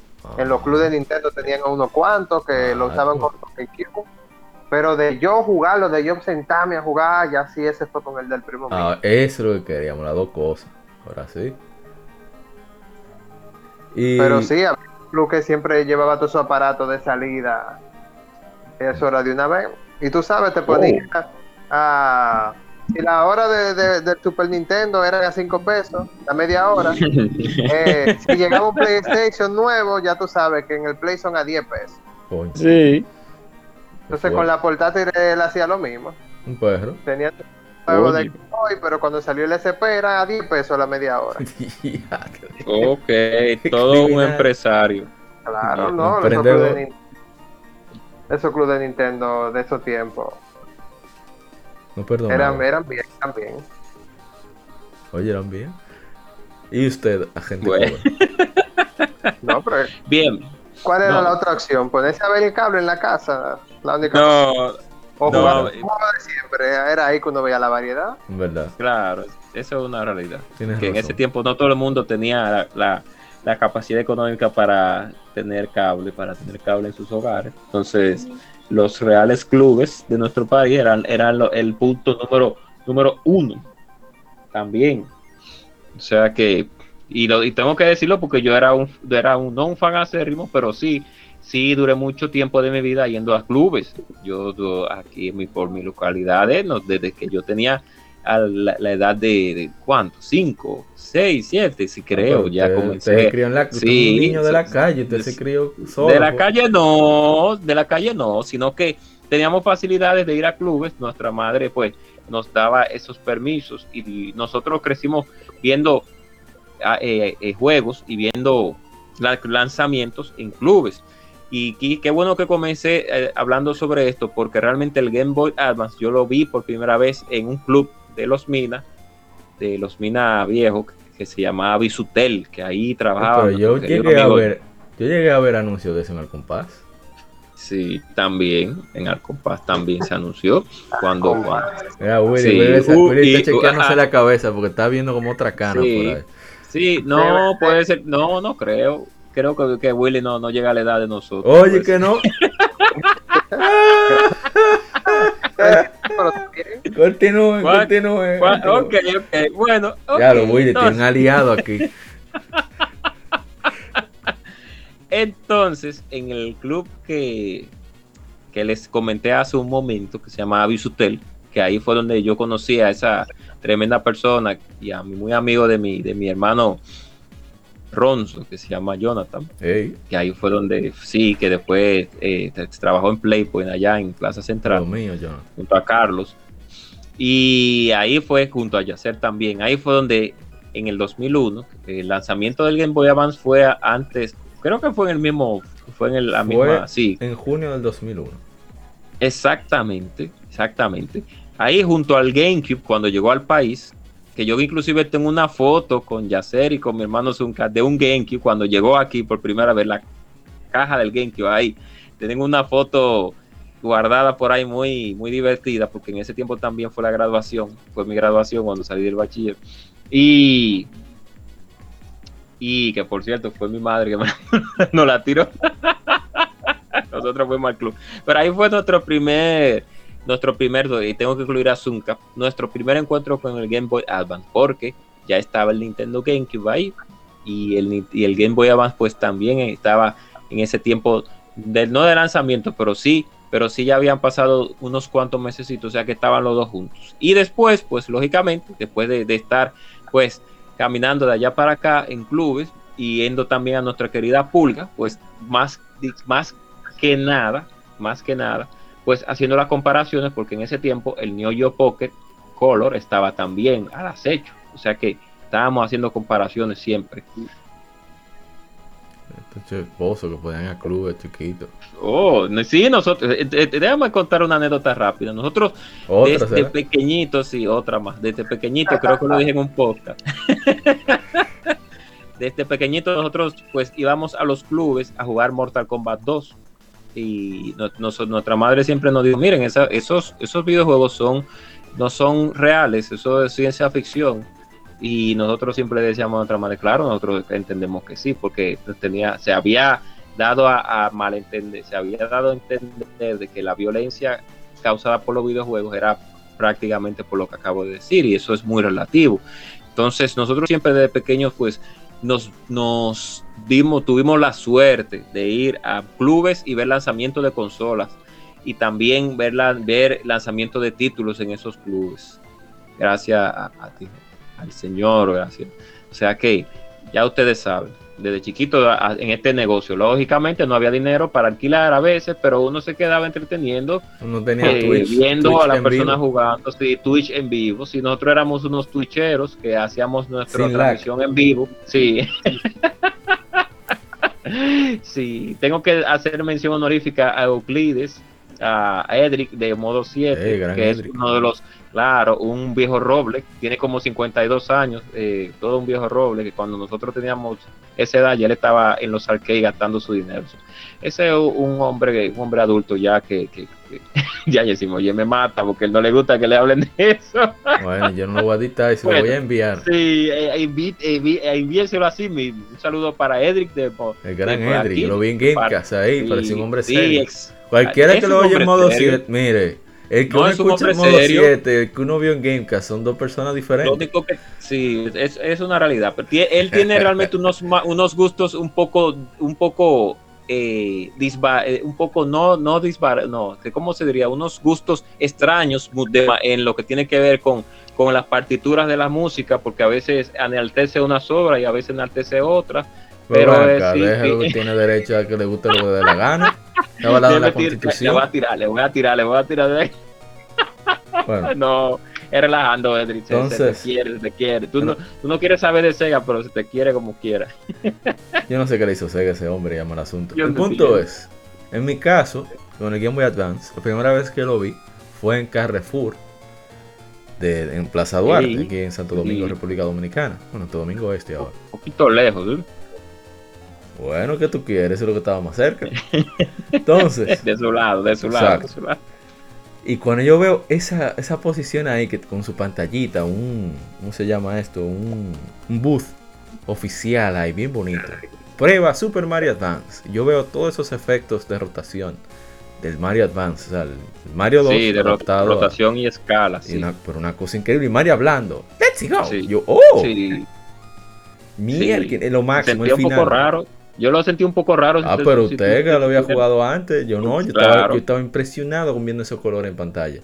Entonces también estaba obviamente el GameCube ahí, que estaba, bueno, no, todavía no, estamos hablando de, junio por ahí, agosto, qué sé yo. Y empieza en noviembre más o menos. en fin, la cosa es que después, mucho tiempo después, ya a, final de, a finales de año, un vecino un Boy Advance que tiene familiares en Estados Unidos.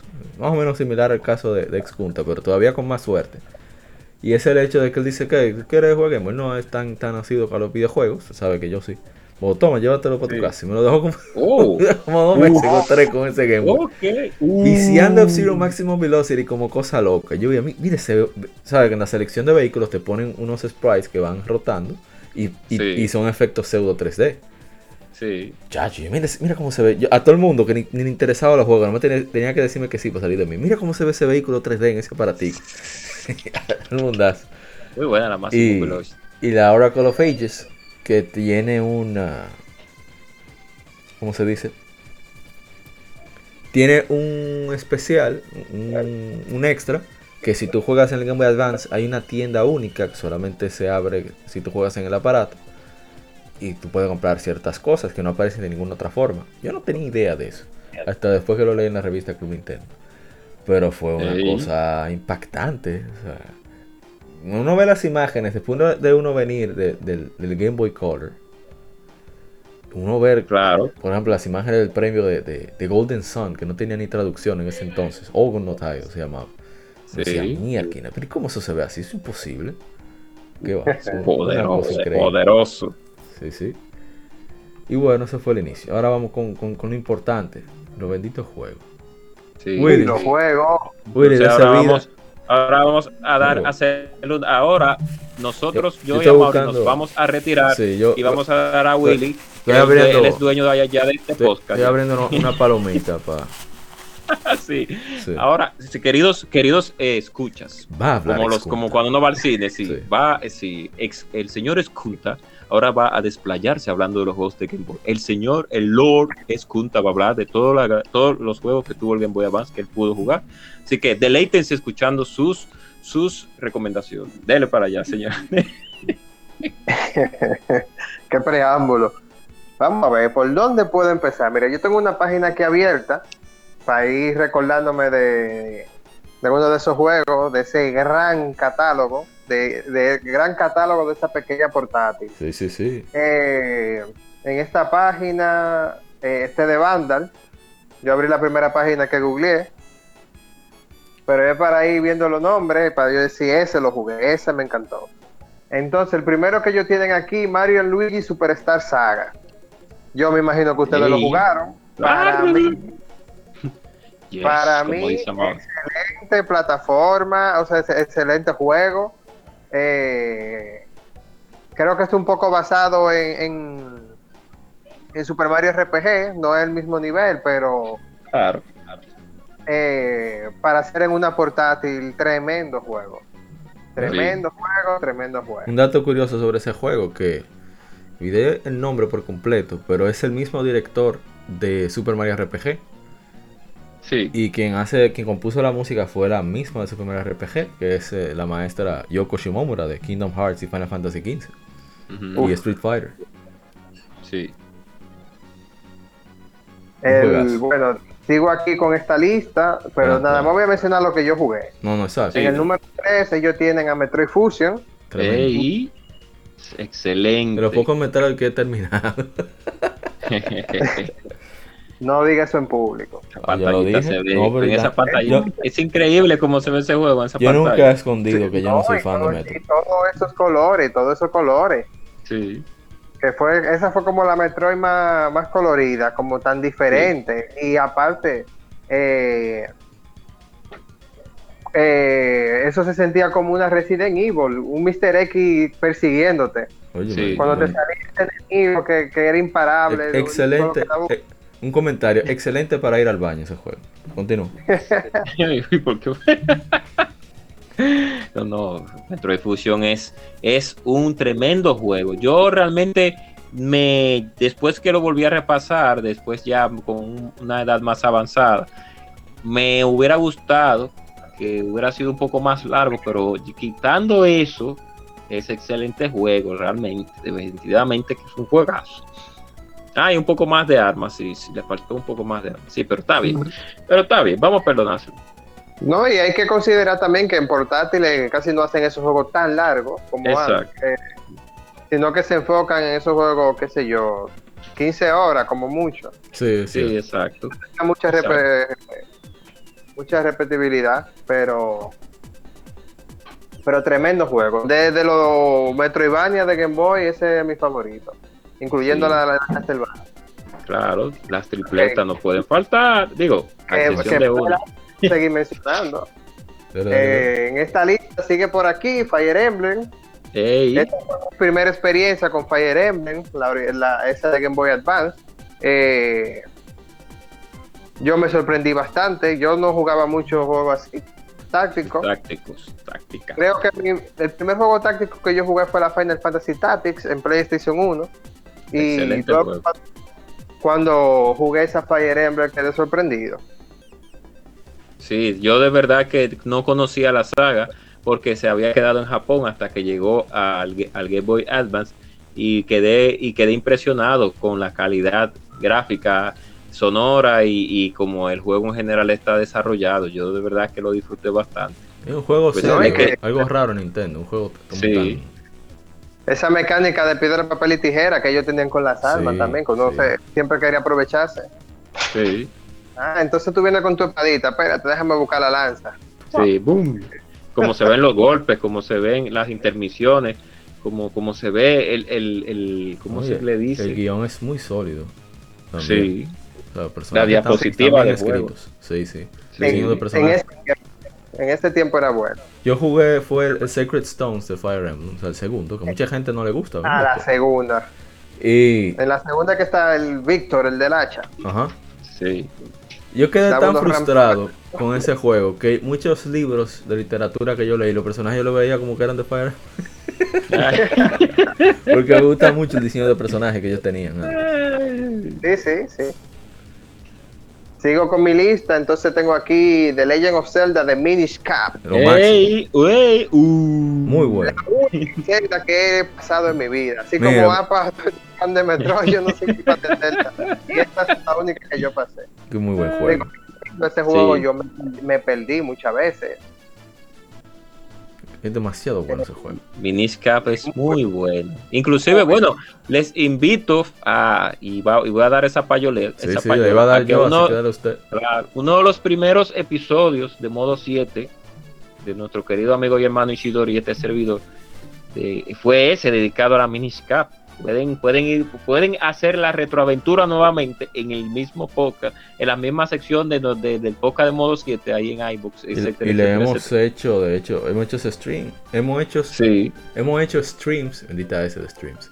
Hemos hecho streams de Minish Cap con el audio de modo 7, con permiso Ishidori-san. Así que sí. pueden chequear. Mira, ahora que ustedes me pusieron en nostalgia, yo pudiera repetirlas. Eh, vale la pena.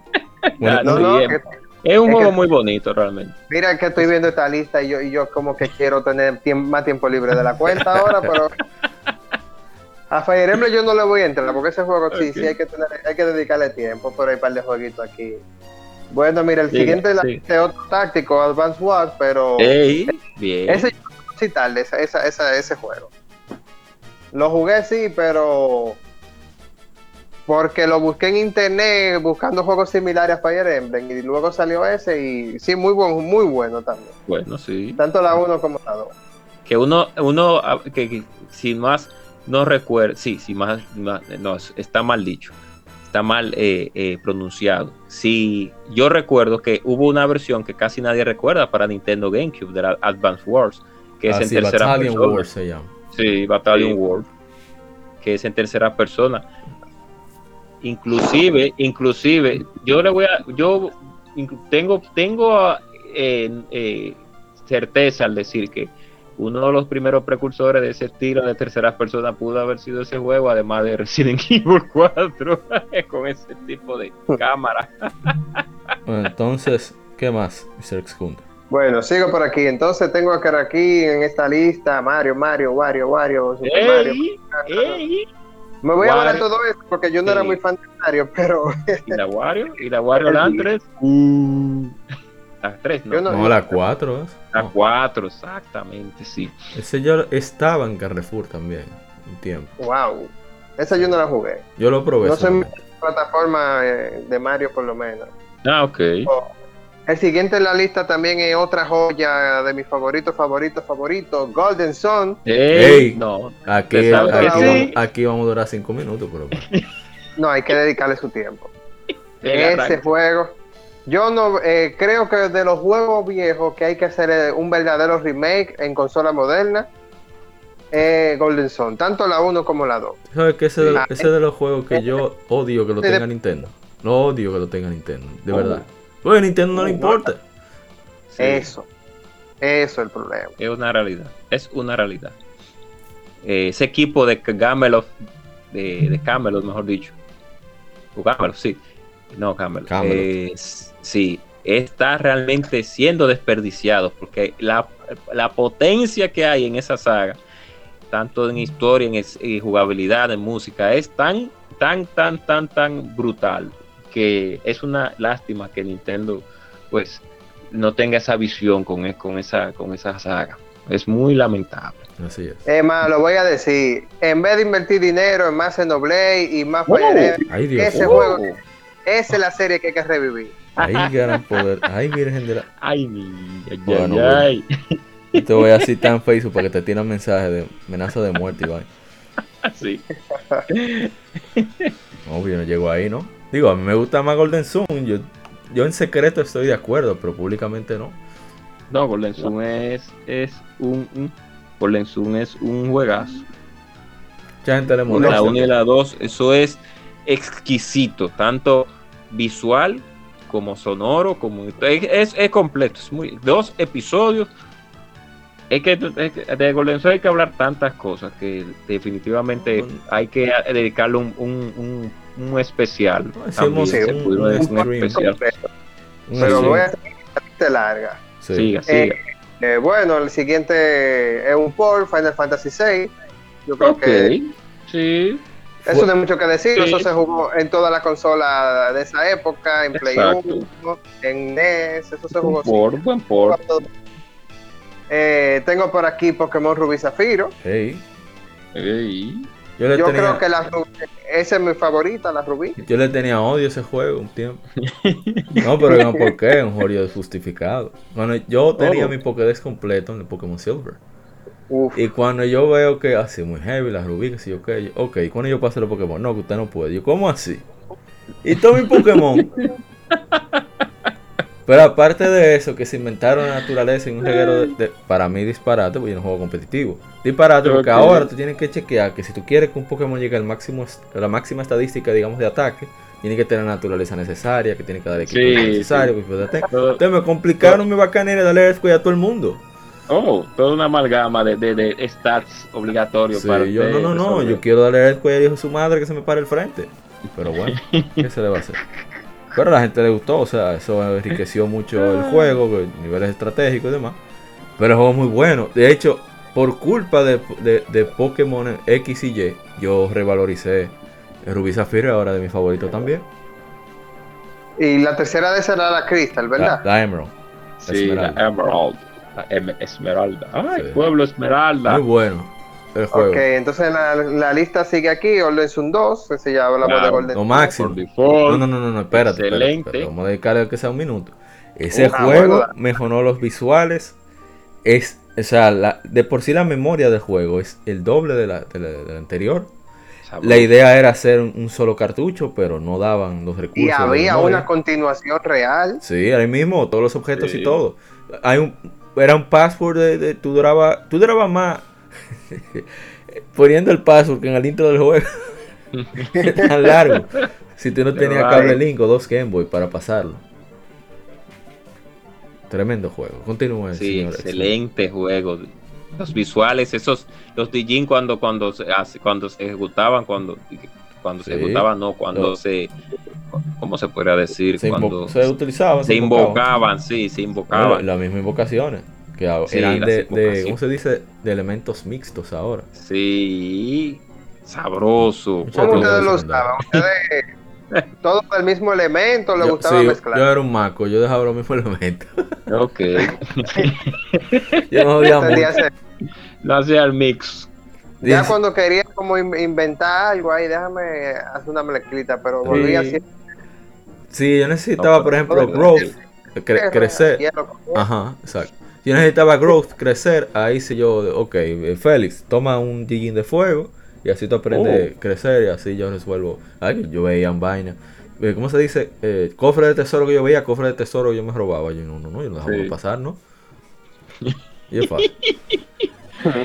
Ah, excelente juego. Siga, siga, Will. Bueno, sigo aquí con la lista. Tengo aquí a Mega Man Zero. Ey, Yo tengo sí, Ey.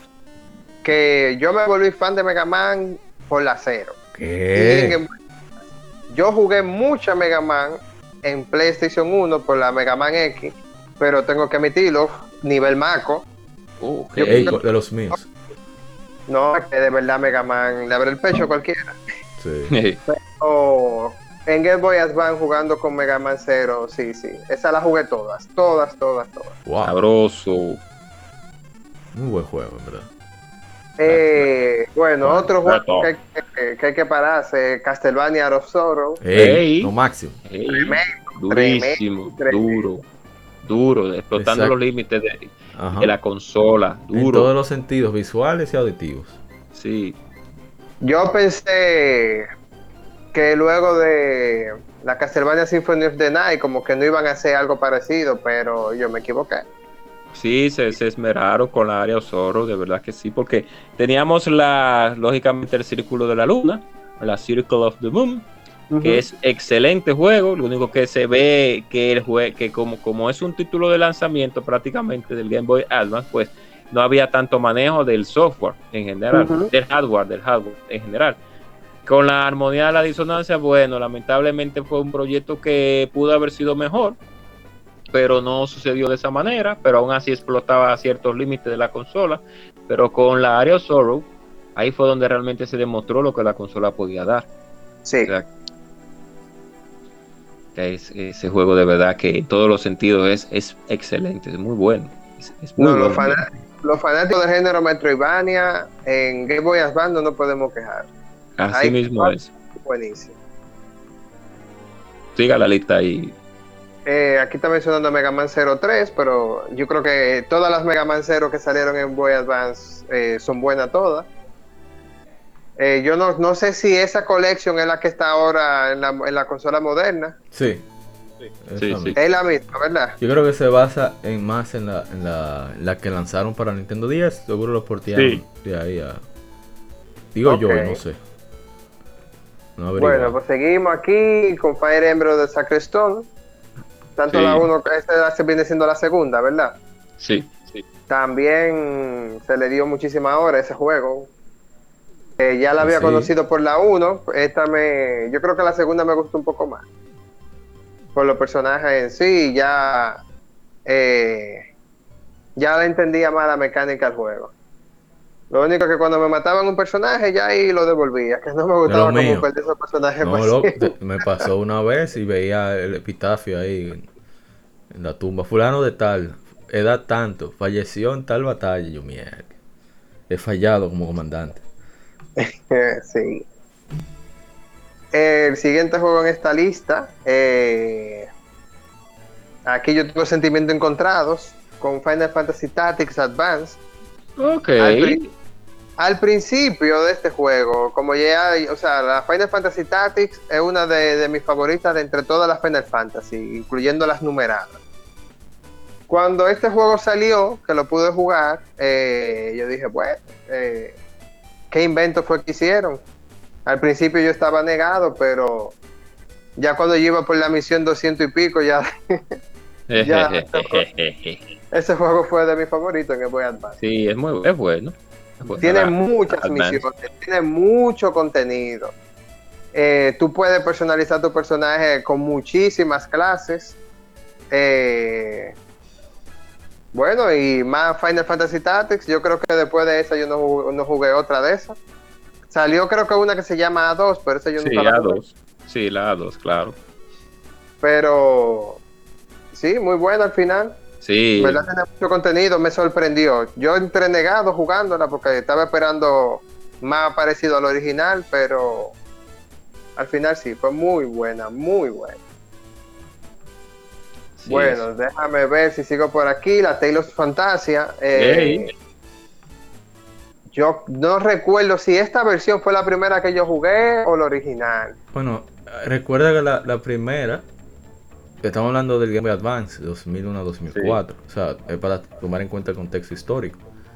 Es probable que la original, que saliera para Super Famicom, Super Nintendo japonés, Ah, no ajá. estuviera traducida para ese entonces. Exacto. Entonces, Exacto. probablemente eh, jugamos, la, ma- la mayoría probamos Fantasia por primera vez en, el Game Boy Advance. Fue la primera vez que salió en Sí. inglés oficialmente. Sí, exacto. La, la gran mayoría de, de- de- de personas. No, yo la probé de una manera más discreta, como todos sabrán. Ah, porque tú crees que nosotros vimos el cartucho. Ups, Ajá. No, no, no, yo no la jugué en cartucho. yo- déjelo así. Sí, exacto. No, porque estoy hablando de la. Lo digo lo del original, porque o sea, yo jugué esta Final Fantasy, esa Tales, eh, luego de jugar la de, la de las de PlayStation.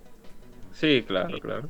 Porque como no conocía la saga todavía cuando estaba en Game Boy Advance, primero jugué en PlayStation la Destiny y ya como que ahí me, me- me Claro. prendió el interés y ahí volví para atrás. Dije, no, déjame jugar esa Sí, Tales of le dio para atrás la Destiny, sí, Destiny 1 y Destiny 2. Pero sí, Buenas. muy buena esa estilo Fantasia. Eh, déjame seguir por aquí. La Castlevania Harmony of Dissonance. Sí, se lo mencionó. La gente cobra. Yo creo que fue la Circle of the Moon que él mencionó. ¿De cuál? No, no, Esta mencionó, era la que faltaba. mencionó ambas. O sea, mencionó, quiero Sí, decir, su desperfecto Mencioné, sí, mencioné el desastre de la armonía de la disonancia y mencioné el círculo de la luna. Bien, entonces por aquí. Bueno, esta yo no la jugué. pero fue un juego muy, muy comentado en tanto en los foros y le daba mucho seguimiento. El la Boktokai. Ey, Ah, sí, claro que sí.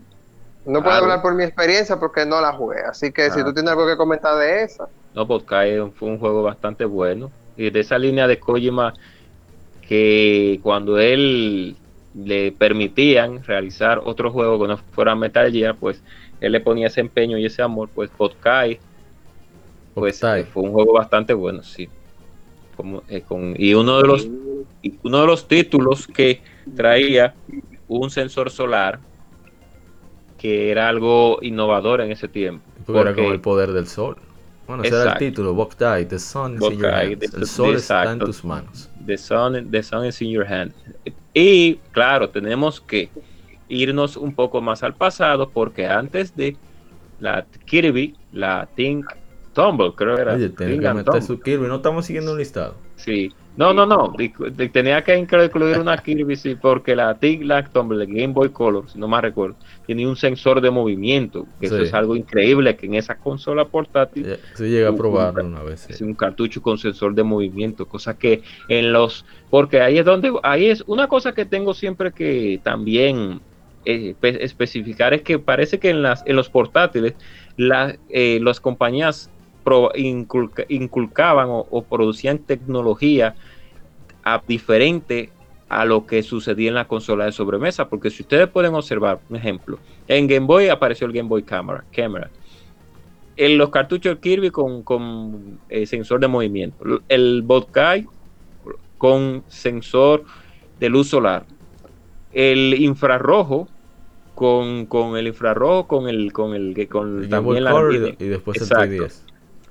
Y si ustedes ven las consolas, las consolas eh, de sobremesa, pues no tienen ni a nada, o sea, no se le, no se le eh, acerquen nada a lo que era pruebas tecnológicas en ese aspecto, porque de consola a consola en el, en el Super Nintendo no teníamos, no teníamos un- una forma de cómo, de, de cómo conectarnos eh, vía, vía infrarrojo eh, para jugar un partido de ocho jugadores, un ejemplo. Creo que hay un, hay un, hay un, creo, ya para acabar el comentario, hay un dispositivo para jugar, para que se conecte más control al Super Nintendo, pero, pero no creo que con esa tecnología se hayan infrascado tanto en consolas de sobremesa como en las portátiles, inclusive en No, PSP. acuérdate que el costo de desarrollo es, es menor, por lo tanto Exacto. deja cierto espacio para tener un mayor presupuesto para investigación y desarrollo. Quizá ellos tenían una tecnología que la utilizarían para un periférico de vida diaria, hablamos de Konami, que es una empresa grandísima, sobre todo en el sector salud y demás. Y mejor dijeron, oh, mira este que tienen estos tigres aquí engavetados, vamos a usarlo para esta vaina, a ver qué pasa. Claro, claro. Bueno, puede seguir, señor Rul. Ya metió su kilo, Bueno, continúa. aquí, entonces, con Pokémon Esmeralda, Ey, yo toda la Ey. voy a jugar le dediqué muchísimas horas. No, creo que en dos nada más completé el Pokédex completo. Álvaro. Pero, pero sí, se jugó mucho Pokémon en el Boy Advance. La, la Emerald tiene la, la- Espectacular. la peculiaridad de que primero tú tienes la, frontera de batalla, Battle Frontier, que una, una serie de, vamos a decir, decir, torneos en el juego, o sea, para un solo jugador. También tenía la opción de multijugador, jugarlo cooperativo. Con reglas específicas, por ejemplo, Pokémon rentado, como si fuera Pokémon Stadium, por así decirlo. O con reglas que los Pokémon ah, utilizaban los movimientos según su naturaleza y cosas así. Lo que tenía de especial, y fue la principal razón por la cual yo la, la adquirí, que fue en un cumpleaños. Y dije, bueno, vengo ahora, voy para la pulga. Fu- Fue a comprar eso, volví. 300 pesos en esa época. 2005. ¿Cuánto? no sé, por ahí, sí, sí. Que era que se clonaba. Hay un truco para clonar en la Battle Tower. Oh, Dije, no, pero aquí que yo voy a hacer mi mafia, mi agosto voy a hacer yo con esta gente. Así fue que yo Oh. conseguí muchísimo. Mi hermano, el mudo, igual. Él consiguió Mew oficial. Que muchísima gente lo quería en internet. ¿Qué yo hacía? Yo clonaba mi Mew. Lo pasaba a la, a la dia- Diamante y Perla de Nintendo 10. Y ahí decía, tengo un Mew, ¿qué te ofrece? y así conseguía muchísimos Pokémon entrenados. Pokémon que yo no, no. que eran de evento y cosas así. Sí, hubo mucha La- mafia, la mafia, en sí, verdad. Yo lo utilizaba más el, el- para transferirme de- con el primo mío para tener, como para que coja mi experiencia, Sí. gane mi experiencia. El único problemita era que uno quería hacerlo desde el principio y si uno no conseguía ciertas medallas en los Sí, gimnasios, sí. Pokémon le decían, no, usted está muy débil, no le voy a sacar. Rueda. ¿De verdad? No tiene, no tiene excunta con, con el listado. Ok, entonces tengo por aquí a Sword of Mana. Ey, Eh, sí. Eh, sí, es buena. Lo que no sé es si ese es como un poro o es original. Es una adaptación del primero. Un remake. Porque para ese, para ese tiempo yo no había jugado la, la original. O sea que la vine a probar en Game Boy Advance. Igual que hice con la Fantasia. Sí. Porque es que también eh, había muchos juegos de, de Super Nintendo como que para este lado Sí. se complicaban. Eso. ¿Dónde fue que Claro. di- ¿Cuándo dije eso? No recuerdo. Bueno, en el Breath of Fire. Yo la probé, fue, yo no la, nunca la vi en Super Nintendo, imagínate. ¿Quién Ah, carajo iba a tener. RPG? Mira, ahora que tú mencionas. Sí, la sa- 1 y la 2, ¿verdad? Ajá, la 1 y la 2 salieron en, en Game Boy Advance, así fue que yo, yo la probé. Y me Ah, bueno, eh, mira que el siguiente juego en la lista es Final Fantasy 4, pero ahora que tú mencionaste, la Final Fantasy 1 y 2, las originales, que aquí vinieron como una colección, Sí, Dawn of también Souls. Advance, yo vine a jugarla, yo no había jugado original. Sí, por eso me da risa. Mucha gente que, que critica como los ports. O sea, No, ahora no. no lo critican, tú sabes, porque ahora está bien. sí, ¿Verdad? exacto. Pero cuando era otro sistema que no era de Nintendo, ahí había problemas. Pero esa es la oportunidad para mucha gente probar muchos de esos juegos por primera vez. Como es el caso de nosotros con esos títulos. Bueno, ya que había mencionado la Final Fantasy 4, aquí sigo con la Final Fantasy 5. Ey, Esa sí yo la había jugado en Super Nintendo, pero eh, aquí en Game Boy Advance fue que le dediqué más horas. El sistema de jobs creo que es lo que más se resalta de este juego. sí, una vaina bien hecha. Ahí eso no tiene desperdicio. Hacer un party de mago rojo. sabroso. No, ese juego eh, me gusta mucho la. Siempre lo he dicho, la música. Ay, se me olvidó el nombre. The Day Will Come, de Nobuo Uematsu, una cosa bellísima. Y que la historia es una bendita comedia, es una chercha total, una comedia por completo. Tiene su momento de seriedad, pero casi todo es para uno gozárselo. Que es raro que un juego tenga esa intención ahora. Bueno, aquí sigo con otra Pokémon, la Green Leaf y la Fire Red. Ey, remakes de la- las originales. Sí. De esa yo había, como yo había jugado los originales, aquí vuelvo y las repito, pero eh, no voy a seguir hablando tanto de Pokémon. Ya. Eh, tengo por aquí Mega Man 04, también hablé mucho de Mega Man 0. Sí. Sí, Eh, sí, Déjame ver si sigo en este listado, que veo como que hay muchos juegos. Ah, bueno, esa Dragon Ball Advance Adventure. Ah, Eso Ey, seguro el nombre europeo. sí. Aquí debió Ese- ser la Legacy of Goku, ¿verdad? La Legacy of Goku, eh, sí, de... de- ah, No, no, no, no. Eh, es porque esas son las Action RPG. Esta es ah, la que, que Yo como nunca la había visto a la forma 2D, en una incluso tú peleas, que el estilo de pelea es como si tú estuvieras en el estadio de, de los Sí, muñequitos. yo sé cuál es Oh, esa. yo no Sí, sí, es muy buena. No, esa es buenísima. Esa, esa Sí, muy Ay, pero buena qué ese chévere. juego. Ah, es que va a ser en Dragon Ball. tú vas el haciendo como, co- Sí, en sí, Dragon que Ball. tú vas haciendo eh, como Pero muy Siga, bueno siga. ese juego. Es muy bueno ese Sí, juego. muy bien. tú vas haciendo como combo al principio y con, Sí. con el, con el báculo sagrado. Inclusive, pero- Ah, pero- Inclusive- la, la compañía que lo que lo publicó, que es Infrogame o THQ, ¿cuál de los dos fue? Sé. Eh, Atari. cuando aquí. yo lo vi, Atari, exacto, cuando yo lo vi, sí, porque Atari publicó dos tra- publicó ese y la Dragon Ball Saga, que es un clavazo, pero imagínate, gracias al señor. Bueno, Budokai también eran ellos que tenían los derechos. Sí, por suerte ahí sí, pero Dragon Ball Saga, ay, qué malo. Pero continúen, continúen, céntrense en Dragon Adventure. Ball. Sí, pero céntrense en Advanced Adventure. No, no, ya para, sí, para terminar. La Advance, que por cierto, Van, Pre- Van Presto fue que la desarrolló, Ujú. porque la publicó en Japón y aquí fue Atari. Y es un excelente juego, inclusive el modo de dos jugadores, en el, el que estaba mencionando ahora mismo Excunta, pues es pues muy bueno, muy aditivo, aunque un limitado, pero es muy aditivo. De verdad que sí, yo le recomiendo a, la, a todo el que no haya. Y miren que en, en, en Game Boy Advance hay un, 2, 3, 4, 5, 6, 7, 8, 9, 10 juegos de Dragon Ball. 10 juegos hay de Dragon Ball. Y, ¿Y todos son son? Atari. Sí, exacto. Lo malo, lamentable es que no todos son buenos, eh, pero pero son 10 de Atari. Eh, ah, que tenemos que también eh, pues afirmar, y todo el mundo lo sabe, que el Game Boy Advance fue una mina de oro para muchas compañías. Para, para eh, Atari fue una mina de oro. Para Ubisoft, una mina de oro. THQ, una mina de oro. Muchos jueguitos clavos de, de franquicia, de televisión. sí. que salían y, y- y Ah. se vendían como quiera. Un juego que no puedo decir que es mi favorito, pero que quisiera mencionar porque habla de la creatividad y la necesidad de, de buscársela de los, de los desarrolladores. Los Tony Hawk's Pro Skater. Sí, O sea, ya agarraron, lo hicieron. Sí, le hicieron un vista desde arriba. El dos view, eh, ¿cómo le dicen a eso? Que no es desde arriba cuadrado, sino es como, como de lado.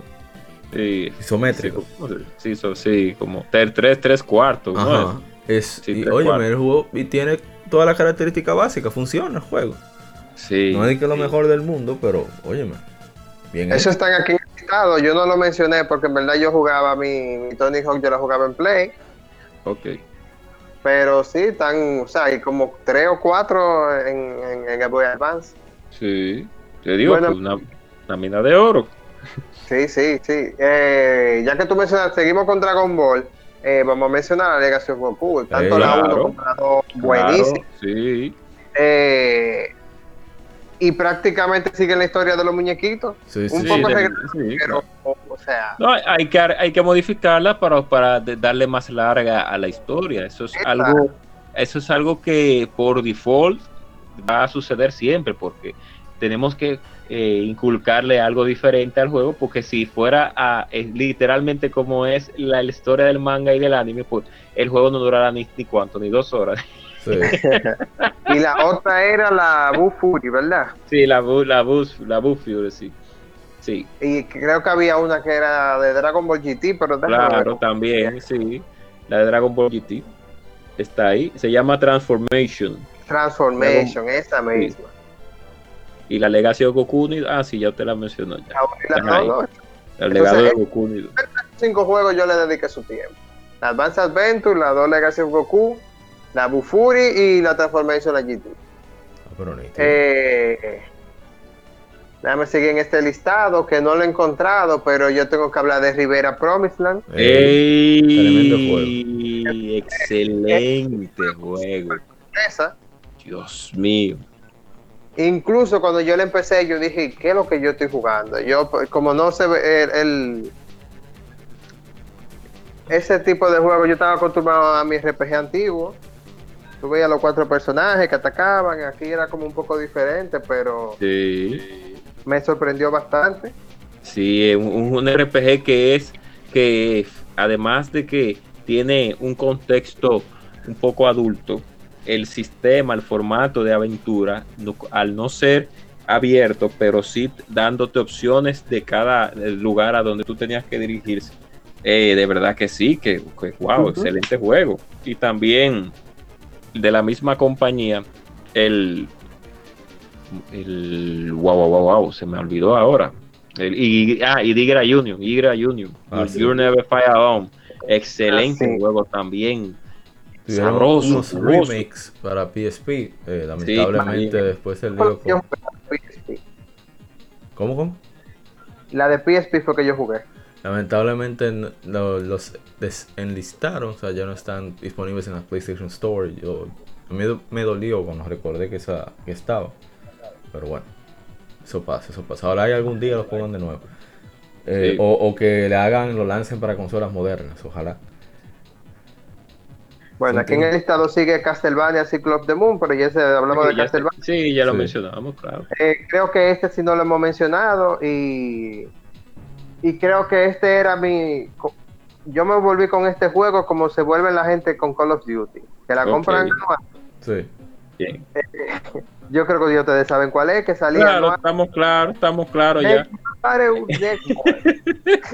¿Cuál, cuál? No Estamos entendí. claros. Mega Man Battle Network. Ah, claro. Ey, yo. Y jugaba para colmo. Eso era como el Pokémon. No, no es salía son buenos. Y las dos la tenía que jugar. Dedicaba Yo a- llegué, no, yo, no, yo llegué hasta la 2, la 1 la jugué, ¿verdad? En Mandalorian. Eh, perdón, ¿cómo se llama? ¿Cómo le decimos? El DeLorean. El Pero DeLorean. ya la segunda, ya yo tenía el Game Boy Advance y dije, no, yo voy a comprar este jueguito. De hecho, eh, Franjul también la compró. Y nos poníamos, a- yo siempre lo sonaba. Oh, Pero bueno, son gajes del oficio, del oficio. Es que yo le daba duro ese juego. O sea, es, un, es, un- es- es un duro. R- es que es un RPG tan particular, tan único. O sea, un RPG que tiene un sistema de turnos integrado, un combate en tiempo real, con movimientos delimitados como, como en ajedrez y demás. Concho, está demasiado ápero. Eso, es, eso casi táctico. Sí. Y Entonces, aparte de eso, la como esa temática de que tú te conectas a cualquier cosa. Sí, te o quieres sea- conectar a la televisión. fue precursor de- del Internet de las cosas. Eso. 15 y pico de 15 años después, 20 años, ah, perdón, antes. Es increíble. Bueno, continúe, continúe. Y yo decía, no, pero más de lo mismo. Fue, salió la 4. Ahí No, estaba yo jugando a la 4. más de lo mismo. 5. Ahí estaba yo Un jugando la matrimonio cinco. tenía esa. sí, ya lo ¿Cuánto- sabes. Como hasta la 6 que, fue, que llegó, ¿verdad? Creo que sí, yo ni estoy seguro. Yo digo, Capcom le puso una fábrica de juegos. Capcom de- fue- Sí. Por eso fue que murió Mega Man. Abusó. Eh, sí, sí, sí. sí. Mega Man No, por- ¿no? Mega Man, un par de X salieron también. Mega Man Sí. Battle Network. Después Mega Man ZX. De- Sí. La No, ZX, que fueron como pero 4 ese de o 10. 3. Sí. Fueron dos, Eh, tres. de ¿no? 10, no, en Game Boy Advance salieron las. Déjame ver. Una, creo que fue solamente No, una no, ZX. son de 10. La las cosas. primera. Sí. Ok. Bueno, deja ver. Ya casi tengo que beber agua porque me estoy secando. Vaya, vaya, de- nosotros de- de- entretenemos. Ahí, Usted. oh, pero tenemos que Ah, hablar bueno, de la- mira, este jueguito eh, yo lo jugué mucho también. Y hay uno que no estoy encontrando en esta lista, pero lo voy a tener que buscar porque yo sé que lo jugué mucho. Pero aquí está el Señor de los Anillos también, que era como tipo Diablo, si no me Sí. si mal no recuerdo. Sí. Eh, sí, yo la jugué mucho. Esta Dragon Ball dice la Super Sonic Warriors, yo no recuerdo haber jugado eso. Y si la jugué, Persona Warrior ahí. y me memoria selectiva la borró. Uh, ok. es que no, es que se ha jugado en esta vida, entonces intentar recordarme. Déjame ver en este listado, como que no aparece nada más que yo haya jugado. Eh, pero hay un jueguito, diantre, ahora no recuerdo el nombre. Bueno, si Eh, quiere le ayudamos, le ayudamos también. Ni la Shine- Shining Soul, ¿qué se llama? Shining Soul, sí, buena, buena. Que creo que habían como dos o tres. Sí, buenas, buenas, buenas. Ahí Y ya- teníamos. ten- De toda, de toda mi colección de así ya de memoria, dado por esta lista. Eso es parte de lo que se jugó en Game Boy Advance. sí. Ok, ¿Tú sabes que- tenemos que mencionar. Ah, te iba a mencionar, dale, dale, dale. No, no, no, que tenemos que mencionar algunos otros que, que Exkunta no ha mencionado, que son los grandes clásicos, ¿Cómo que cuál? son, pues claro, oh, las Mario Kart, la Mario Ah, yo Kart. jugué mucho Mario Kart Super Circuit. Claro, pero se le dio a la Super Circuit, pero como decimos aquí en, en República Dominicana, pero feo que se le dio a la Super Circuit de 4. Mira, el Game Boy Advance para mí fue también un juego de, bueno, un sistema para reencontrarme con Super Nintendo, porque a diferencia de muchos aquí, yo no tuve Super Nintendo en la era de 16 bits, bueno, entraron los 32 ya. Entonces, eh, Adding to the Past fue en el Game Boy Advance que lo pude terminar. Sí, Eh, la Super Mario World también. Y así sucesivamente. Muchos juegos de también Final Fantasy pude probarlos por, por el Game Boy. Game Boy Advance. Claro. Entonces, fue la- tal ideal como habían dicho en muchas revistas, que era el, el- el- un renacer de Super Nintendo portátil. Y claro. funcionó de maravilla. Tenemos, tenemos, mira, mira también tenemos la WarioWare, que ahí fue donde excelente Ah, sí, juego, la micro, Micro Games. Tenemos también la Metroid Zero Mission, que no se nos podía olvidar. Y Gunstar Future Heroes salió Sí. ahí también, una secuela. Tenemos siguiendo jugando con juegos de RP la, Tactic, la Tactics Ogre, que es muy buena, de, Ah, sí. The Night of Lotus. Excelente. Oh, sí, sí, sí, sí. No podemos olvidar la Sonic Advance, la 1, la 2 y la 3, que son muy buenas. Me gusta la 2 de las tres partes, me gusta muchísimo la 2. Muchísimo me gusta la 2. También, también tenemos los eh, las, las Street Fighter, miren, salieron la Alpha 3 y salió la Turbo Revival de la Super Street Fighter Turbo demostrando ¿Dónde la Alpha eso ahí? 3. Yo creo que hasta Guilty Sí. Gear salió. Sí, Guilty Gear salió la, la X, salió. Pero quiero enfatizarme en la Alpha 3 porque en la Super Turbo Revival, porque el Alpha 3 está tan bien hecho ese juego que no tiene que envidiarle a su contraparte de, de 32 bytes eh, en, en, en sobremesa que era el PlayStation. Sega Saturn también, que salió para Sega Saturn, pero salió en Japón. Y, y nadie, bueno, nadie va a recordar eso ahí, pero lo tuve que tirar, con- al venenito lo tuve Sí, que tirar. sí. Pero en fin, Claro. el, este, tan bien hecha la Street Fighter 3, 03 o Alpha 3, que todos los sprites, todos los sprites de los juegos anteriores, a pesar de que están minimizados, pero están ahí, están los sprites, está la música, están los golpes, ahí hicieron un Street Fighter Alpha 3 compacto, eso es increíble, todos los personajes, casi todos los personajes, creo que les falta uno, creo, pero están ahí, eso es increíble de cómo salió esa, ese juego. También la gente de... ¿eh? No, que vaya terminando con los juegos. Ah, para sí, voy- terminando, A, a- a las revisiones que tuvo y a, Ah, sí. y a los Sí, voy a terminar, voy a, termi- voy a terminar. La, las Rayman que salieron también, Sí. salieron las Spider-Man que salieron. Activision se lucró durísimo en- con esa consola, pero se lucró bastante. Bueno, esa, esa era Hubo mucha gente que se lucraron con.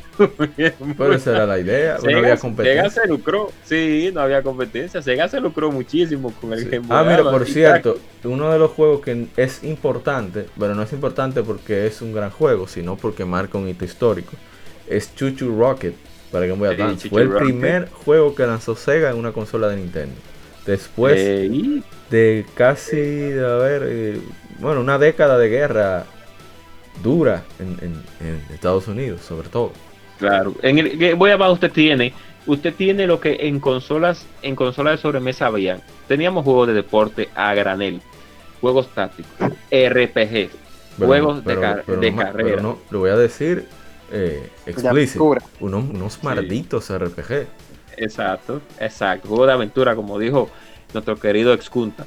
Juegos de plataforma, juegos de, de, de, de- de- ¿cómo se podría decir? Puzzle, teníamos también. Sí, sí, de- de Teníamos también juegos de, eh, eh, de, museos, o sea, museos cuando hablamos de recopilación. Ajá. Teníamos, teníamos juegos eh, creados desde, de- o sea, eh, porteados también. Teníamos, miren aquí que veo también las Summon Knights, que también, miren Sí, ahí, salían en Game Boy Advance, las, las Warcraft Story 2. Tenemos una amalgama de juegos en Game Boy Advance, ya para terminar mi comentario, que es imposible usted no mencionar esa consola porque quede, fue abusó, Lo que- lo- abusó. Lo gracioso es que solo duró tres años en el mercado. O Sí. sea, sola, activa, como, como aparato principal portátil. Y tuvo contendientes fuertes, o sea, Nokia Engage, el Claro. Wonderswan Color, el... Por eso que me sorprende toda esa, madre, esa Mega Man Battle Network que salieron Sí. la, la, ¿cómo se llama? La, la Neo Geo Pocket Color también. Sí. Eso fue, fue de de cosas que, que lo sonaban duro y como quiera aguantó. Porque al final... Por lo menos a el- nivel de RPG, que es mi género favorito, eh, y hablando de consolas ya un poco más antiguas, ese catálogo se puede comparar de tú a tú con el Play 1 y el NES, sí. respetando la Sí. claro, de la consola de sobremesa, que Claro, claro que sí, respetando los, los, los titanes. se puede se puede echarse más shops, sí. Sí, ahí, sí, se puede echar ese un catálogo bien sólido y variado. un catálogo sólido y catálogos de que se lanzaban también en consola de sobremesa, se lanzaban también para el Game Boy. Mira, aquí tengo a Drivers 2 también. Tengo eh, eh, otra saga que vi por ahí. Juegos, miren, juegos de deporte, juegos que se lanzaban en, Play- en, en PlayStation y, en PlayStation 2 también. Adaptaciones se de lanzaban para juegos- Game Boy Advance, para Game Boy Advance. De juegos también. 3D, por ejemplo, los Spider-Man. Sí, hacían las. Need for Speed, las Underground salieron ahí. Bueno, Los juegos de Shrek, bueno, ya, Los- ya, yo ni, voy a seguir. para que ex- Excunta aproveche para buscar el, el apreciado H2O, Sí, déjame, eh, para entrar a otro tema rápido, ya tenemos que cerrar. Sí, el Game Boy Advance cerrar. tuvo varias revisiones, entre ellas eh, el Game Boy Advance SP, que es una versión. Sí, tuvo una, una, una, una publicidad muy, muy interesante, muy divertida, en- aquí en Occidente, sobre todo porque veías en las revistas Club Nintendo, de que hay una, una la segunda mejor cosa que puedes hacer en la oscuridad. Y estaba el tigre con la chipa al lado en la cama, con Ya, su Game Boy eh, Advance tigre, jugando. tigre, son malos, son malos, ¿eh? Con su doble sentido. publicidad, claro. Con su doble sentido. Pero brillante, entonces tú veías brillante. Decía, solamente Sí. el eslogan era eso, brillante. Nuevo Game Boy Advance SP. Tan Entonces hermoso. ponían, qué sé yo, unas flores que en vez de ir hacia el sol, como era de noche, estaban hacia el Game Boy Advance. Y así, muy, muy, muy, muy inteligente la, la publicidad que tuvieron. Y bueno, el mismo No, Game Boy Advance en general, antes de hablar de la, de la revisión, tuvo un- una, una publicidad agresiva que hablaba sobre tu vida advanced. Tu vida Sí, advanced. sí. Domingo en la mañana. Un tigre jugando, Excelente. jugando F-Zero en la misa. Ese criminal. Sí, una- no, no, no, pero la publicidad estaba rota, como decimos Sí, en sí, República sí. Dominicana. Estaba tan bien hecha.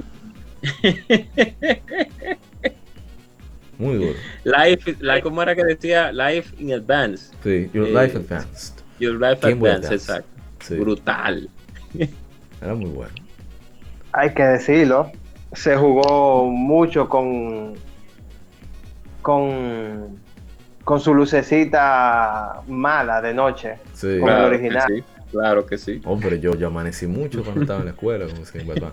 De hecho, eh, yo llegué a jugar, bueno, algunos de ustedes llegó a jugar la Golden Sun, la última, la Dark Dawn de Nintendo 10. y Mucha gente no le gustó. Pero, Y Shilori Lara jugó. bueno, Ah, yo no. hay un jefe que lo crearon por el anuncio occidental, o sea, el anuncio americano de, de, de Golden Sun, que salía, estaba una tipa presentándose en una ópera con orquesta y de repente Sí, estatua. un sí, tigre la está, un criminal, porque un criminal está jugando su Golden Sun y sale, la lámpara se convierte en un dragón.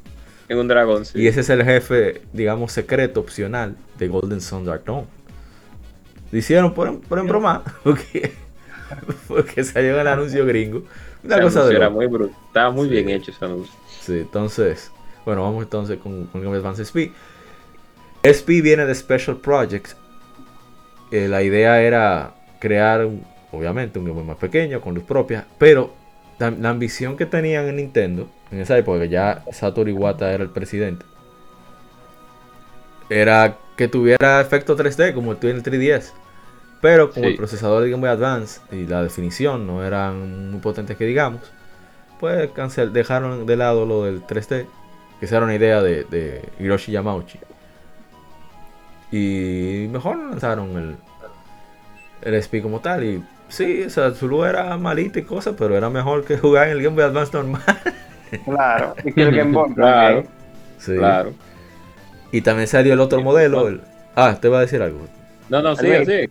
¿Cuántos juegos de Game Boy Advance? Dios mío, estoy viendo aquí. Bueno, Dios, Ay, mi madre. lleva de eso. El otro modelo, el Game Boy Advance SP AEGS 101, que tenía ya, digamos, una pantalla similar a la del, digamos, por así decirlo, del Nintendo 10 Lite. Mucho mejor, la pantalla más nítida. Pero hay un problema, esa pantalla tiene fecha de, de- de caducidad. Y esa es la ventaja del modelo original, que la pantalla aguanta mucho más tiempo. Que no se vea tan bien. Luego está el Game Boy Micro, que ya hablamos de él. Que Sí. está hablando de Excunta. No, no. No, por si acaso, lo que pasa es que me hago un poco. En fin, ese modelo que lo hicieron quitando el, el- el- el- el procesador Z80, como había dicho antes, compatible con los juegos de Game Boy. No le fue bien debido a que ya estaba el, el mercado del Nintendo 10 y demás. Y bueno, ya el Game Boy Advance había pasado al mejor momento. No deja de sorprenderme los números. O sea, el aparato vendió súper bien. La recepción fue muy buena. A Estoy viendo la- los, buscando los números. El total 81.51 millones de unidades hasta diciembre 31 de diciembre del 2009. O sea, 43.57 millones de unidades fueron Game Boy Advance SP, o sea, más de la mitad. Y 2.42 millones fueron Game Boy Micro. Repito, desde 2001 hasta digamos eh, 2006 por ahí estuvo no activo, pero sí en venta. Un abusador. Un Increíble. abusador. Un Increíble. cri- Un, abusador. Un abusador, literalmente. Eso es increíble. Ah, no, yo quisiera, antes de cerrar, ¿ya bebió agua, ex junta? Eh, no, yo me quedé escuchándote. Anda para acá, vaya a beber agua. Yo voy a mencionarlo después, lo desglosamos. Está bien, espérate. Yu-Gi-Oh, Shaman King. Ay, Dios mío. Ey, pero esos jueguitos de anime juegos. eran decentes Mío. también. Oh, sí. No eran ni que La guau, Disney- pero... Sí, claro. La Disney Magical Quest 3, Dios Eso es mío. un, un detalle que Claro. ahora me pongo a darle mente. Y era que en esa generación Game Boy Advance fue el último sistema de Nintendo que tuvo buenas, o sea, ofertas constantes, el Player's Choice. Sí, después, a- ahora volvió Nintendo Selects, pero Sí, era claro. juego muy esporádico. Sin embargo, con el Player's Choice vimos hasta juegos de Pokémon. Claro. Como Fire Spring llegó a salir como Player's Choice, que eso es rarísimo. The Dynasty Warriors, mires, claro que sí. No, no, Game Boy Claro. Advance tuvo de Mire. todo, de todo, literalmente Mire. de todo. Juegos de juegos que salían, mira, Space Channel, los- el de Simpson, la Creo que hasta en Rage. Crazy Taxi le adaptaron. Sí, No que era muy bueno, No, no era De muy bueno. bueno. Ah, volvió. Dele, volvió. dele, Volvió dele, con más fuerza. Ah, y vamos Suicide. con- Iridium 3D. Así, Dios vamos con, con accesorios para ir cerrando. Dele, dele, dele. Eh, solamente los oficiales que están listados aquí. Y uno de los que más eh, me llamó la atención, que salió con Pokémon Fire Red Spring, fue el Wireless Adapter, adap- adaptador inalámbrico, que era para permitir hasta 5 personas que se conectaran. Eh, se vendió por separado, pero también venía con Fire Red Spring, como ya había mencionado, y permitía algunos minijuegos, los intercambios eran más rápidos, las batallas también. Eh, tenía una buena distancia, de hecho, llegué a llevarlo a la escuela, me, puse, me ponía a bromar con un amigo mío, intercambiar y demás. Y yo, yo era un loco. En fin. eh, y hubo también un, adaptador infrarrojo, que nunca lo vi, parece que solo salió en Japón. Sí, fue que salió para... rojo. Sí. Cyber Drive Zoids. Ese fue el único juego compatible. Por eso no salió aquí, parece. Bueno, Iba a decir usted algo sobre el wireless adapter ex junta o... No, no, Eh, está bien. Dele usted, escucha. ¿no? Eh, ¿Qué te digo? ¿Pokémon? Oh, Yo creo No que más de ahí. solamente para... Sí, sí, en verdad. Bueno, el, salió el cable GameCube Game Boy Advance que fue muy... ¿Cuál es la palabra? Ah. Divisivo. Ese sí lo vi mucho, pero más en Sí. el club que, que tenerlo. Como yo nunca tuve un GameCube, pero en el club sí, sí lo veía mucho. Nosotros éramos viciosos de Pokémon. O sea, había gente que no tenía Game Boy Advance, pero sí tenía cinta. Entonces, Claro. Pokémon. Entonces, lo que hicimos fue que, ok, habían como dos, tres GameCube en el coro. Dijo, vamos a comprar los cables. Yo tengo el juego de Pokémon necesario, o sea, Stadium, el Colosseum y, y demás. Y así, eh, echamos batalla de cuatro y eso, lo hicimos varias veces. De hecho, llegué a gra- grabar en VHS, pero lamentablemente no sobrevivieron si no lo subieron. Y, y- pero después, como ya teníamos los cables, dijimos, pero vamos a comprar los juegos que son compatibles. Como la Final Fantasy Crystal Chronicles, que es genial. Ese juego es una maravilla jugar con, con, con los cables y los Game Boy. sabroso. Y la, la Force of Adventures dice quítate. Ese para mí es de los mejores multiplayer que hay en la historia. Es una cosa maravillosa porque hay muchísima maldad. Como, como todos los juegos de Nintendo. Muchísima maldad y mucha cooperación necesaria. Sí, mucho odio, Sí, mucha no, Dios mío. Yo, yo duré días sin hablar con un par de amigos. Oh, pero bueno, yo he hecho ese cuento muchas veces. Que hay un Shadow Link con una bomba gigante que requiere que tú salgas de la pantalla, o sea, de la televisión, y te metas en el Game Boy para que no te mate. Te mata de un solo esa bombazo. Oh, pero resulta que hay momentos en los cuales para que la pantalla pueda pasar, que también esa es la, la otra forma de escapar, como los Zelda clásicos, que la pantalla se mueve, ¡bum! que carga Sí, tienen que moverse los, todos los links que, que sean, que sean que estén activos, que tengan jugadores. En ese caso éramos cuatro. Pero cuando tú estás leyendo un objeto en tu game, o sea, la- te sale el texto en, en el Game Boy, la explicación de la utilización de un objeto, no te pasa nada de alrededor. Oh, pues sabes qué es ese verdugo. Se quedó leyendo que consiguió una bomba. Hasta que acabaron los 10 segundos del bombazo. Nos mataron a los otros tres. Y él cogió todos los cuartos de nosotros. sí, se de su madre. sí. El odio que hubo en ese momento. No, no, no. oye, me estaba aquí ya. Pero bueno. Fue un accesorio que lamentablemente era demasiado caro. eh, los juegos eran muy incómodos. De, por eso requerían Game Boy Advance. Eso era un reto grande. Conseguir una persona con GameCube era difícil. Pero conseguir cuatro con Game Boy Advance en tu vecindario era más difícil todavía. Entonces, Sí. qué, qué mal. Bueno, después una vaina que se llama PlayAn, que era un reproductor de MP3 y MP4 que tenía SD cards, compatible con Advance y 10. En Europa se lanzó como MP3 Player, pero solo funcionaba los MP3. Nunca salió aquí en, en América. El e-reader, que es otro de los ac- accesorios que usé, yo voy a ver si le, si le, mando- si le tiro una foto a todos. Que era un lector, una tecnología que hicieron junto a una empresa. Ahora mismo no recuerdo el nombre, mira que no veo que la mencionen. Qué cosa tan extraña. A ver si, si puedo buscar el nombre de la compañía. Bueno, el punto es que esa empresa tiene una tecnología de- de interpretación de puntos. Y lo que hizo Nintendo fue que, ah, bueno, vamos a explotar eso. Juegos, las cartas de Pokémon venían con esos códigos. Algunos serían animaciones, otros minijuegos, otros simplemente un Pokédex, digamos, más interactivo. Otros eran de eventos para los juegos de Pokémon, ya sea de GameCube como de Game Advance, de Animal Crossing, hubo muchísimas. Y recuerdan, sí, sí, estoy hablando mucho. ¿Recuerdan Super Mario Advance 4? Que era 4, que era Super Mario, eh, era Super Mario Claro. Bros. 3, el remake. Claro, bueno, claro. habían unos niveles únicos que eran a través del e-reader. Ey. Que la única otra forma, digamos, legal de poderlos jugar era con la versión de Wii U de ese juego de Advance, de Super Mario Bros. uh, Advance 4, porque Sí. traía todo eso desbloqueado. O sea, hay mucha gente que para jugar Mario Bros. 3 prefiere jugar la, la versión de Advance en Wii U porque están todos esos niveles únicos que son extra.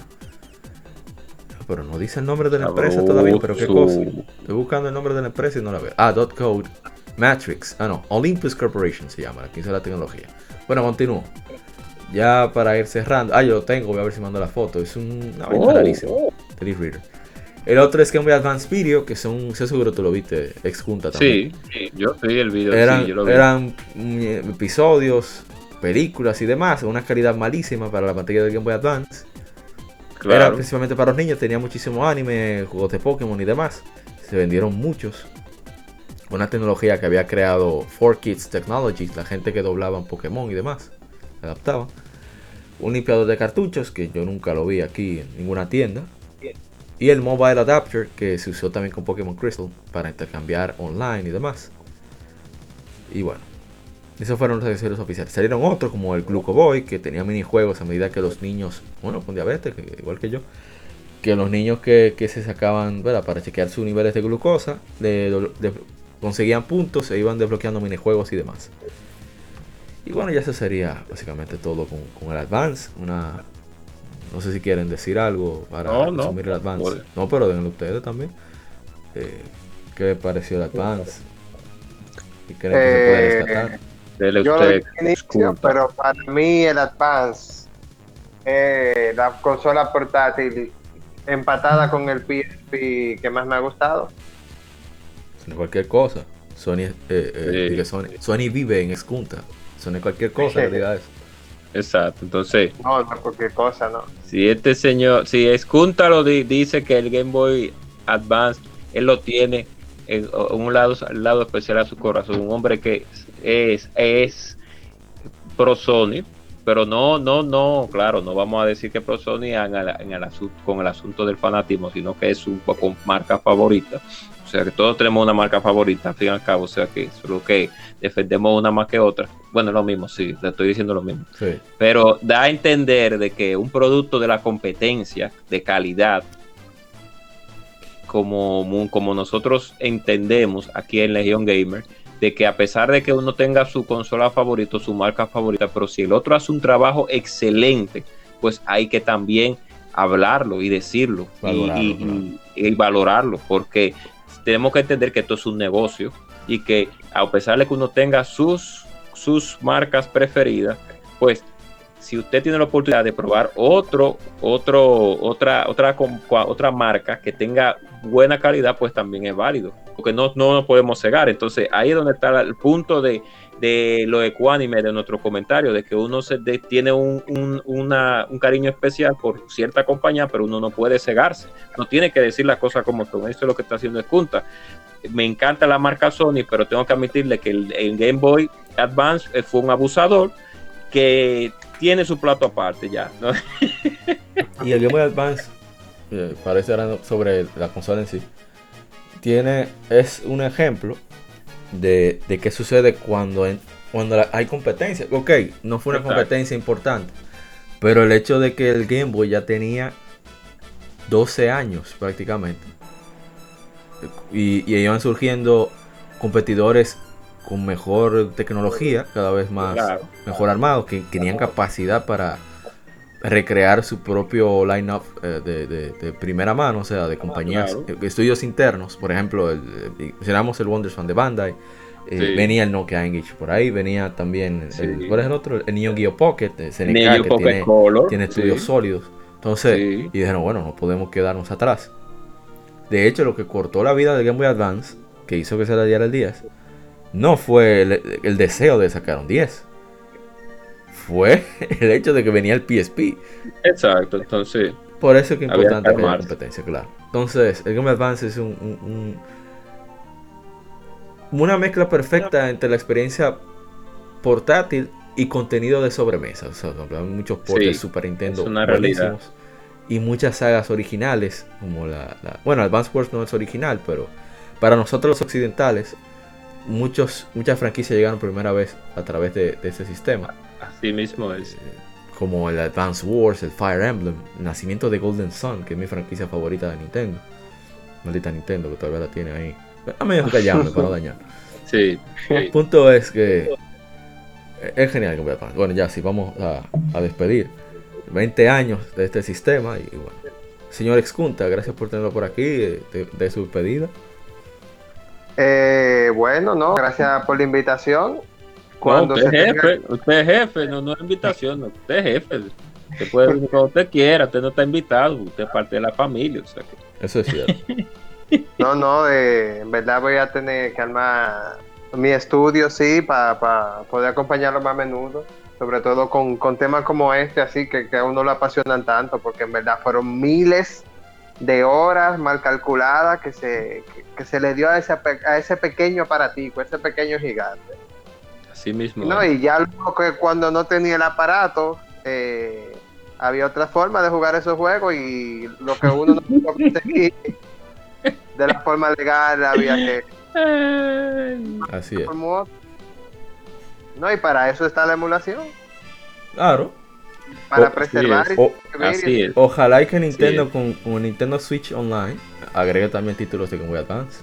Así de- que mismo no mira, tú lo dices y yo estaba pensando eso, porque yo tengo ahora un Nintendo Switch Lite Ey, Y, y en verdad hay un par de jueguitos buenos de Super Nintendo y de Nintendo, muy limitados así la oferta, pero en verdad en eso fue que pensé, yo digo, pero ¿cómo que aquí no están esos jueguitos de, de Game Boy Advance? Claro. Ese aparato está hecho para eso. sí, sí, sí. Definitivamente. Bueno, No sé qué espera Nintendo para No. hacer eso. agente Cobra. Despido. Bien. Para no alargar mucho mi comentario, yo siempre me voy de, de- de boca. Sí, El Game Boy Advance es y será una de las mejores consolas portátiles de Nintendo. ¿Por qué? Porque tenían todo a su favor. Un buen hardware, a pesar de las limitaciones, tenemos que entender que es un aparato portátil. O sea que, claro está, hemos visto que después del Nintendo 10 y el PS PSP, pues se ha demostrado de que se puede se pueden hacer apa- aparatos, eh, consolas portátiles con más poder de procesamiento. Pero ¿qué pasa con ese, con ese poder? Que ese poder conlleva también a un desempeño. Ya, yo creía que te iba a decir responsabilidad. No, no, Como, el tío Ben. Sí. Entonces ese desempeño lo, lo estamos viendo con el Switch, que a pesar de que es una consola portátil que, de, que tiene cierto poder, pero eh, le faltan todavía unas cuantas cosas que hacen que todavía la consola como tal, pues eh, portátil, a pesar de que es híbrida, pues no tenga tanto gusto por cierto, por la mayoría, por en asuntos de hardware. No, de no debería no de- decir eso, ¿sabe? Bien. Porque el Switch bastante bien que le ha ido. No, no, no, no estoy hablando de precios, no estoy hablando No, de no de precios, precio, digo, estoy hablando de ventas. de, de ventas. No, no, no hablo de ventas, hablo de, de poder de procesamiento en general, no Ah, hablo de, de- de- Ahí es donde hay un todavía un, un, un inconveniente. Vamos a ver con la... Usted sí, sale aquí con su, con su, con su Twitter buscando que le den su amenaza de muerte. como- Sí, vamos a ver qué pasa con la Pro, con la Pro que viene en camino ahí. Pero el Listo. punto es, sí, vamos a ver. Pero el punto es que tenemos que hablar de eso cuando salga y de- vamos a dar detalles técnicos de la Pro para que la gente ent- entienda mejor esto XXX cosas. Pero el punto es que el Game Boy Advance fue una portátil que tuvo muchos competidores a- en su margen. Pero ¿qué pasa? Lo lógico en el negocio de los videojuegos. First Party, Second Party, Third Party son obligatorios para que una consola sea un éxito. Y claro está, pues una, para, una, un- un- una consola con un software y un hardware robusto que acicaló en el tanto en el gusto, acicar, sí, en el gusto, gracias por la corrección, en el gusto del, en el gusto infantil como en el gusto juvenil y en el gusto también para las personas más adultas, porque también veíamos personas, incluyéndome que también tenían sus años ya y, sentían pues eh, empatía por la consola. O sea que Nintendo tomó, lamentablemente no tomó una decisión correcta al desplazarlo, pero ya habíamos hablado No, anteriormente correcta, de que no era necesario. venía, venía, era exacto, era necesario porque venía un contendiente de una compañía que estaba en su mejor momento, o en su mejor, todavía, digo, está en su mejor momento, como era la Sony, como es Sony. Entonces, era necesario, pero a pesar de todo, el- es- esa pequeña consola que tuvo una entrada robusta, 15 títulos de lanzamiento, que son pocas las consolas que salen, que llegan a la luz con esa con Sí, Bueno, sí. Yo creo que no, yo creo que no hay ninguna que haya salido con título de lanzamiento, nada más esa. No, Es- Play 2. Sí, Play 2, sí. No, Play 2 salió, no, Play 2 no, porque Play 2 salió, o sea, tuvo un lanzamiento, No, en verdad el Play 2 fue flojo, Will. sí, fue flojo el lanzamiento del Play 2. sólido. Sí, Pero continúa, continúa. pero ya para, ya para terminar, pues el, el margen de ventas, el margen de aceptación, el margen de retrocompatibilidad con juegos de, de pasadas generaciones y con juegos de, sobreme- de, de sobremesa de esa generación fueron muy importantes para la consola. Así que qué bueno que eso fue un punto de historia aquí para que ver, nos lo recordemos en Legion Gamer y, y pasen buenas noches y hagan el bien y no miren a quién. Buenas noches, buenos días o buenas tardes. Así es. Bueno, muchísimas gracias por nuevamente a Mr. Excunta la gente Cobra de Modo 7 Podcast por acompañarnos. Ojalá y se repita algún día, o sea, sea pronto, sea después. Siempre eh, esperemos tener este espacio aquí. Y gracias a, ti que nos escuchas por mantenerte con nosotros eh, todo este tiempo. El episodio número 112, especial del Game Boy Advance, una consola muy querida, el, coloso portátil, como les decía en, Club Nintendo. Y, bueno, recuerden que estamos en todas las redes sociales como Legion Gamer RD. También estamos en YouTube, pueden bu- buscarnos como Legion Gamer Podcast, pueden buscarnos también con Lectura Gaming, donde leemos revistas de videojuegos. Y por supuesto, eh, saludar a los colegas podcasters, gente de 7 Podcast, quien pierde entrega, eh, el Gamecast, se está jugando, mi hermano Nintemax de Uruguay, un gran abrazo para él. unos- siempre he dicho, su blog es increíble, así como los comentarios que hace en YouTube. Y bueno, mil gracias nuevamente por mantenernos, mantenernos en, en- activos en- tan- tanto en las redes como en el podcast y nos veremos pronto. Recuerden cuidarse mucho y que siga el vicio. Somos Legión, somos gamers, Legión Gamer Podcast, el gaming nos une. Bye bye. Somos Legión, somos gamers. Legión Gamer Podcast, el gaming nos une. Un podcast diferente para gamers únicos, noticias interesantes, historia del gaming y mucho más para mantenerte al tanto del actual como del pasado. Porque todos jugamos, el gaming nos une. Estamos disponibles en iBooks, TuneIn, Spotify, iTunes y demás plataformas de audio. Perfecto para escucharnos mientras subes niveles, buscas un objeto específico o practicas para dominar esa jugada devastadora. Recuerda seguirnos en Facebook, Twitter e Instagram como Legión Gamer RD para que compartas con nosotros y seas parte de la legión de gamers únicos. Gracias por escucharnos y te esperamos para el próximo episodio.